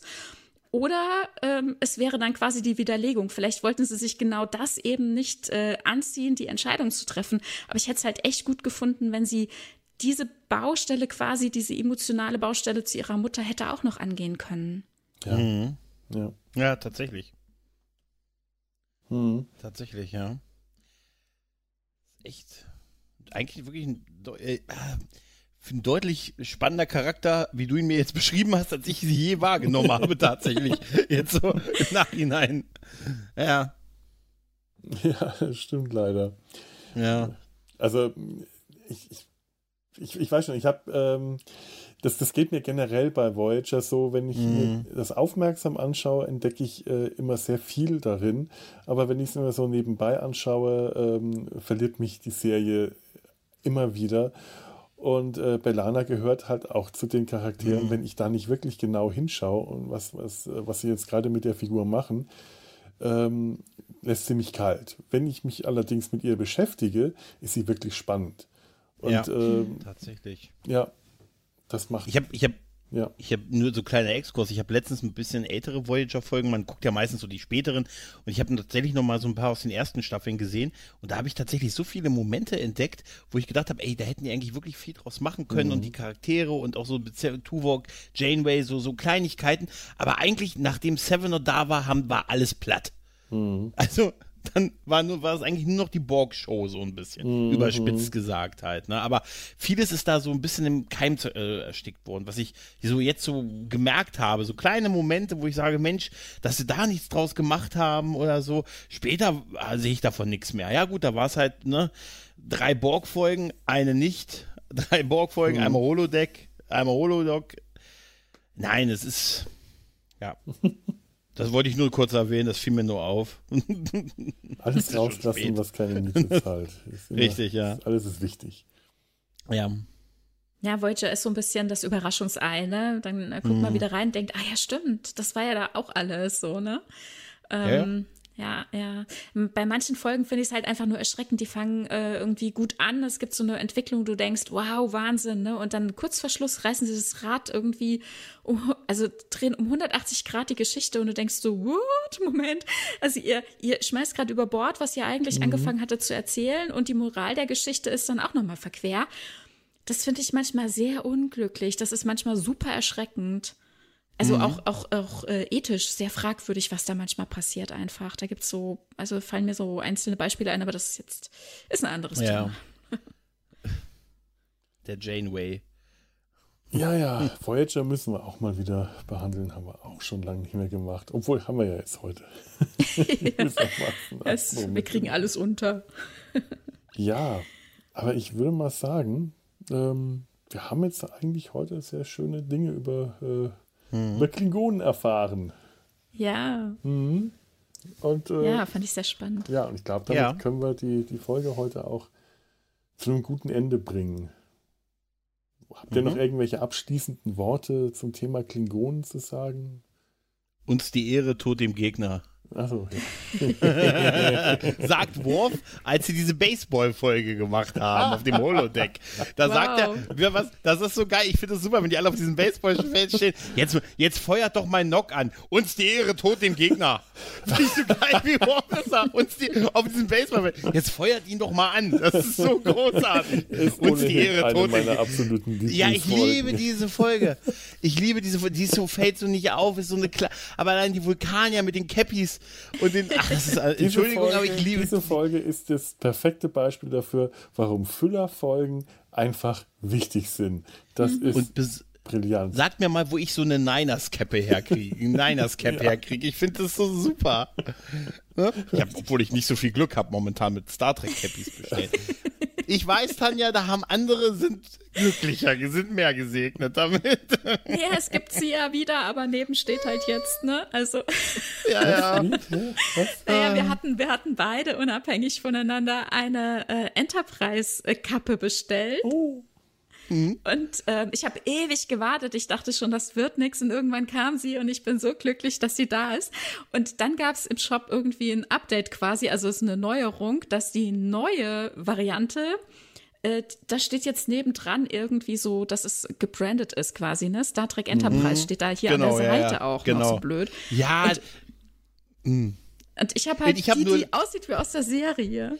Genau, und die wollte ich auch. Und ich habe auch lang gewartet. Ich habe sie nicht gekriegt, aber ich hab, Ja, Oder? ich habe dann irgendwann storniert, genau. Ach, ich habe also mir storniert. wurde nee, nee, die haben es mir storniert okay. dann irgendwann und dann erst war es lieferbar und dann hätte ich mich aber irgendwie für die Newsletter registrieren müssen, damit das irgendwie also es war irgendwie völlig also verquert. Du musst einen Einsatz bringen. Ja, das hätte ich auch gemerkt. Auf jeden Fall habe ich am Ende, habe ich am Ende, äh, du hast lang gewartet, bis du das Cap kriegst, ich, bis ich das Geld zurück hatte. Aber das jetzt, okay. wie es jetzt ist mit dem gebrandet Star Trek Enterprise, das finde ich nicht so schön. Ich will das Cap so wie aus der Serie. Ja, es gibt also auch noch wenn, das ne? Jubiläumscap ne? in dunkelblau, aber das geht für mich gar nicht. Ich will das aus der Serie und wenn einer weiß, wo ich dieses Niners Cap herkriege mit dem Baseball und dem dem dem, äh, dem ist das nicht auch im Shop? Ist das nicht auch im Shop? Da traue ich mich nicht mehr zu. Vielleicht könntest du für mich bestellen und es mir dann schicken. Tanja, ich glaube, es ist einfach besser, wenn okay. du das machst. Ich habe ja tatsächlich auch das Lower Decks Handtuch. Ach, apropos Lower Decks. Ähm, ja.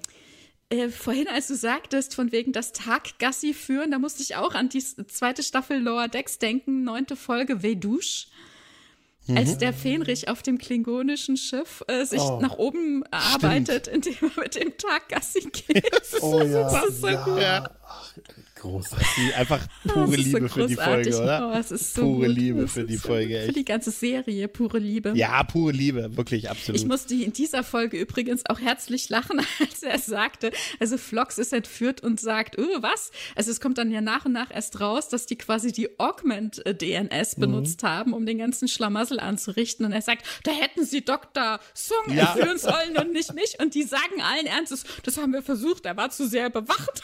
Ja. Das ist so Natürlich das haben sie es versucht. Aber der war zu gut gemacht, das ist super. Ja. Erics Song. ja, krass. Das ist super, wenn man gesehen ich hätte, nicht, wie ob die. der Skrupel gehabt hätte oder einfach gesagt, ja, dann mache ich euch zu auch. Der hätte das gemacht. Der hätte das gemacht. Wo zu der Zeit war er schon so ein bisschen auf positronisch Er, umgeschwenkt. er war schon auf positronisch ge, äh, ja, gestimmt, aber hm, ja, also auch gerade im ähm, Hintergrund unserer letzten Besprechung über die Augments und äh, Dr. Ähm, Eric Sung, ne, also wenn man da jetzt äh, aktuelle Picard Staffel 2 Trailer sieht, dann wird einem ja auch ganz anders, oder? Also ich meine, im positiven Sinne, ich denke mir, Ich habe die ich kann mir schon gut vorstellen. gar nicht im Kopf. Ich glaube, die habe ich noch nicht gesehen. Okay, dann Trailer. weiß ich nicht, ob ich was sagen soll. Ja, er kommt. Jürgen Sung. Schon wieder. Das finde jemand noch super. Guten Tag, Jürgen Sung. Guten Tag, guten Tag. Fände ich irgendwie so geil. Bin der Jürgen. Hallo. Da, das, Naja, daran erinnere ich mich noch an unserer letzten Dosis. Nein, aber er hieß doch so ähnlich, oder? Wie hieß er denn in Na ja, jetzt Picard? äh, in Picard äh, Altern Inigo, AI-Song. Ach genau. ja, aber, Entschuldigung. ah, wie komme ich denn auf aber Jürgen? das war ja, und das war ja äh, im Jahr 2399 und im Trailer sehen wir ja, uh, nein, okay. Das ist Ja. Jürgen, ich schwör's euch. Das wäre so geil. Guten Tag, Ich Jürgen muss Sung. den eh Jürgen schauen, aber ich ist nicht, dass ich das muss. Aber ich Ich bin der Robert Sung. Trailer? Äh, Tra- nee, Kann man Trailer Nein, ich spoilern? mach's nicht, Na, nein. eigentlich nicht. Nee, lassen wir es, lassen wir es. Ja. Ja, ich würde sagen, ich bedanke mich bei euch, Mhm. bei euch beiden, Kapla und Kapla. Kapla. Klar. Und auch, liebe Zuhörer, auch euch ein heiteres Kapla. Ein Halt. Fröhliches Kapla an euch alle. Fröhliches Kapla. ähm, wenn, wenn, wenn ihr. Da, da. Uns, Hm, was? Nee, ich dachte gerade so, wollte man reinlassen? Kapla. Ja, ich, äh, das ist, äh, als, als, als sie aufbrechen, ähm, im, äh, Worf, Cisco, Odo und äh, O'Brien, äh, um die Klingonen zu infiltrieren, als Klingon verkleidet und Worf sagt, es werden Lieder über uns gesungen werden. Da dachte ich auch, Heidewitzka, Herr Kapitän, mit dir nach Kronos was soll ich Es Ja, ist aber wenn- alles nur eine Frage der Einstellung, haben wir ja gelernt. Oh ja. Ne? Also man, man schreibt sich seine Geschichte ja quasi selbst. Ne? Genau. Liebe Zuhörer, schreibt uns auch eure Geschichten. Was haltet ihr von den Klingonen? Welche sind eure Lieblings- oder Unlieblingsklingonen?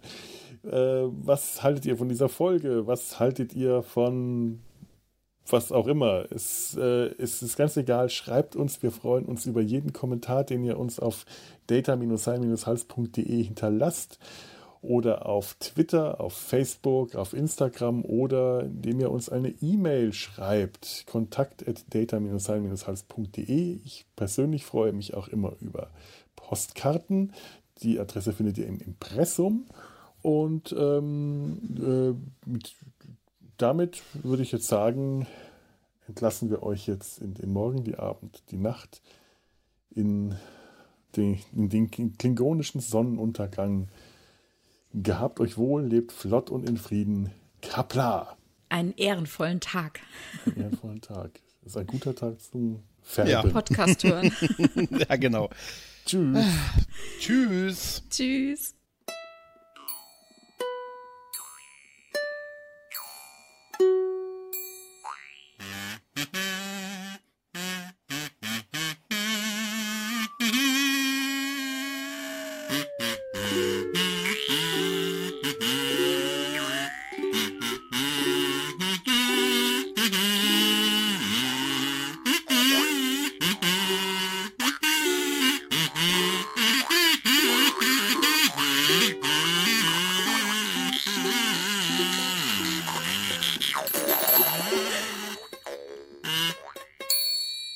Habe ja von Klingonen heute Nacht geträumt.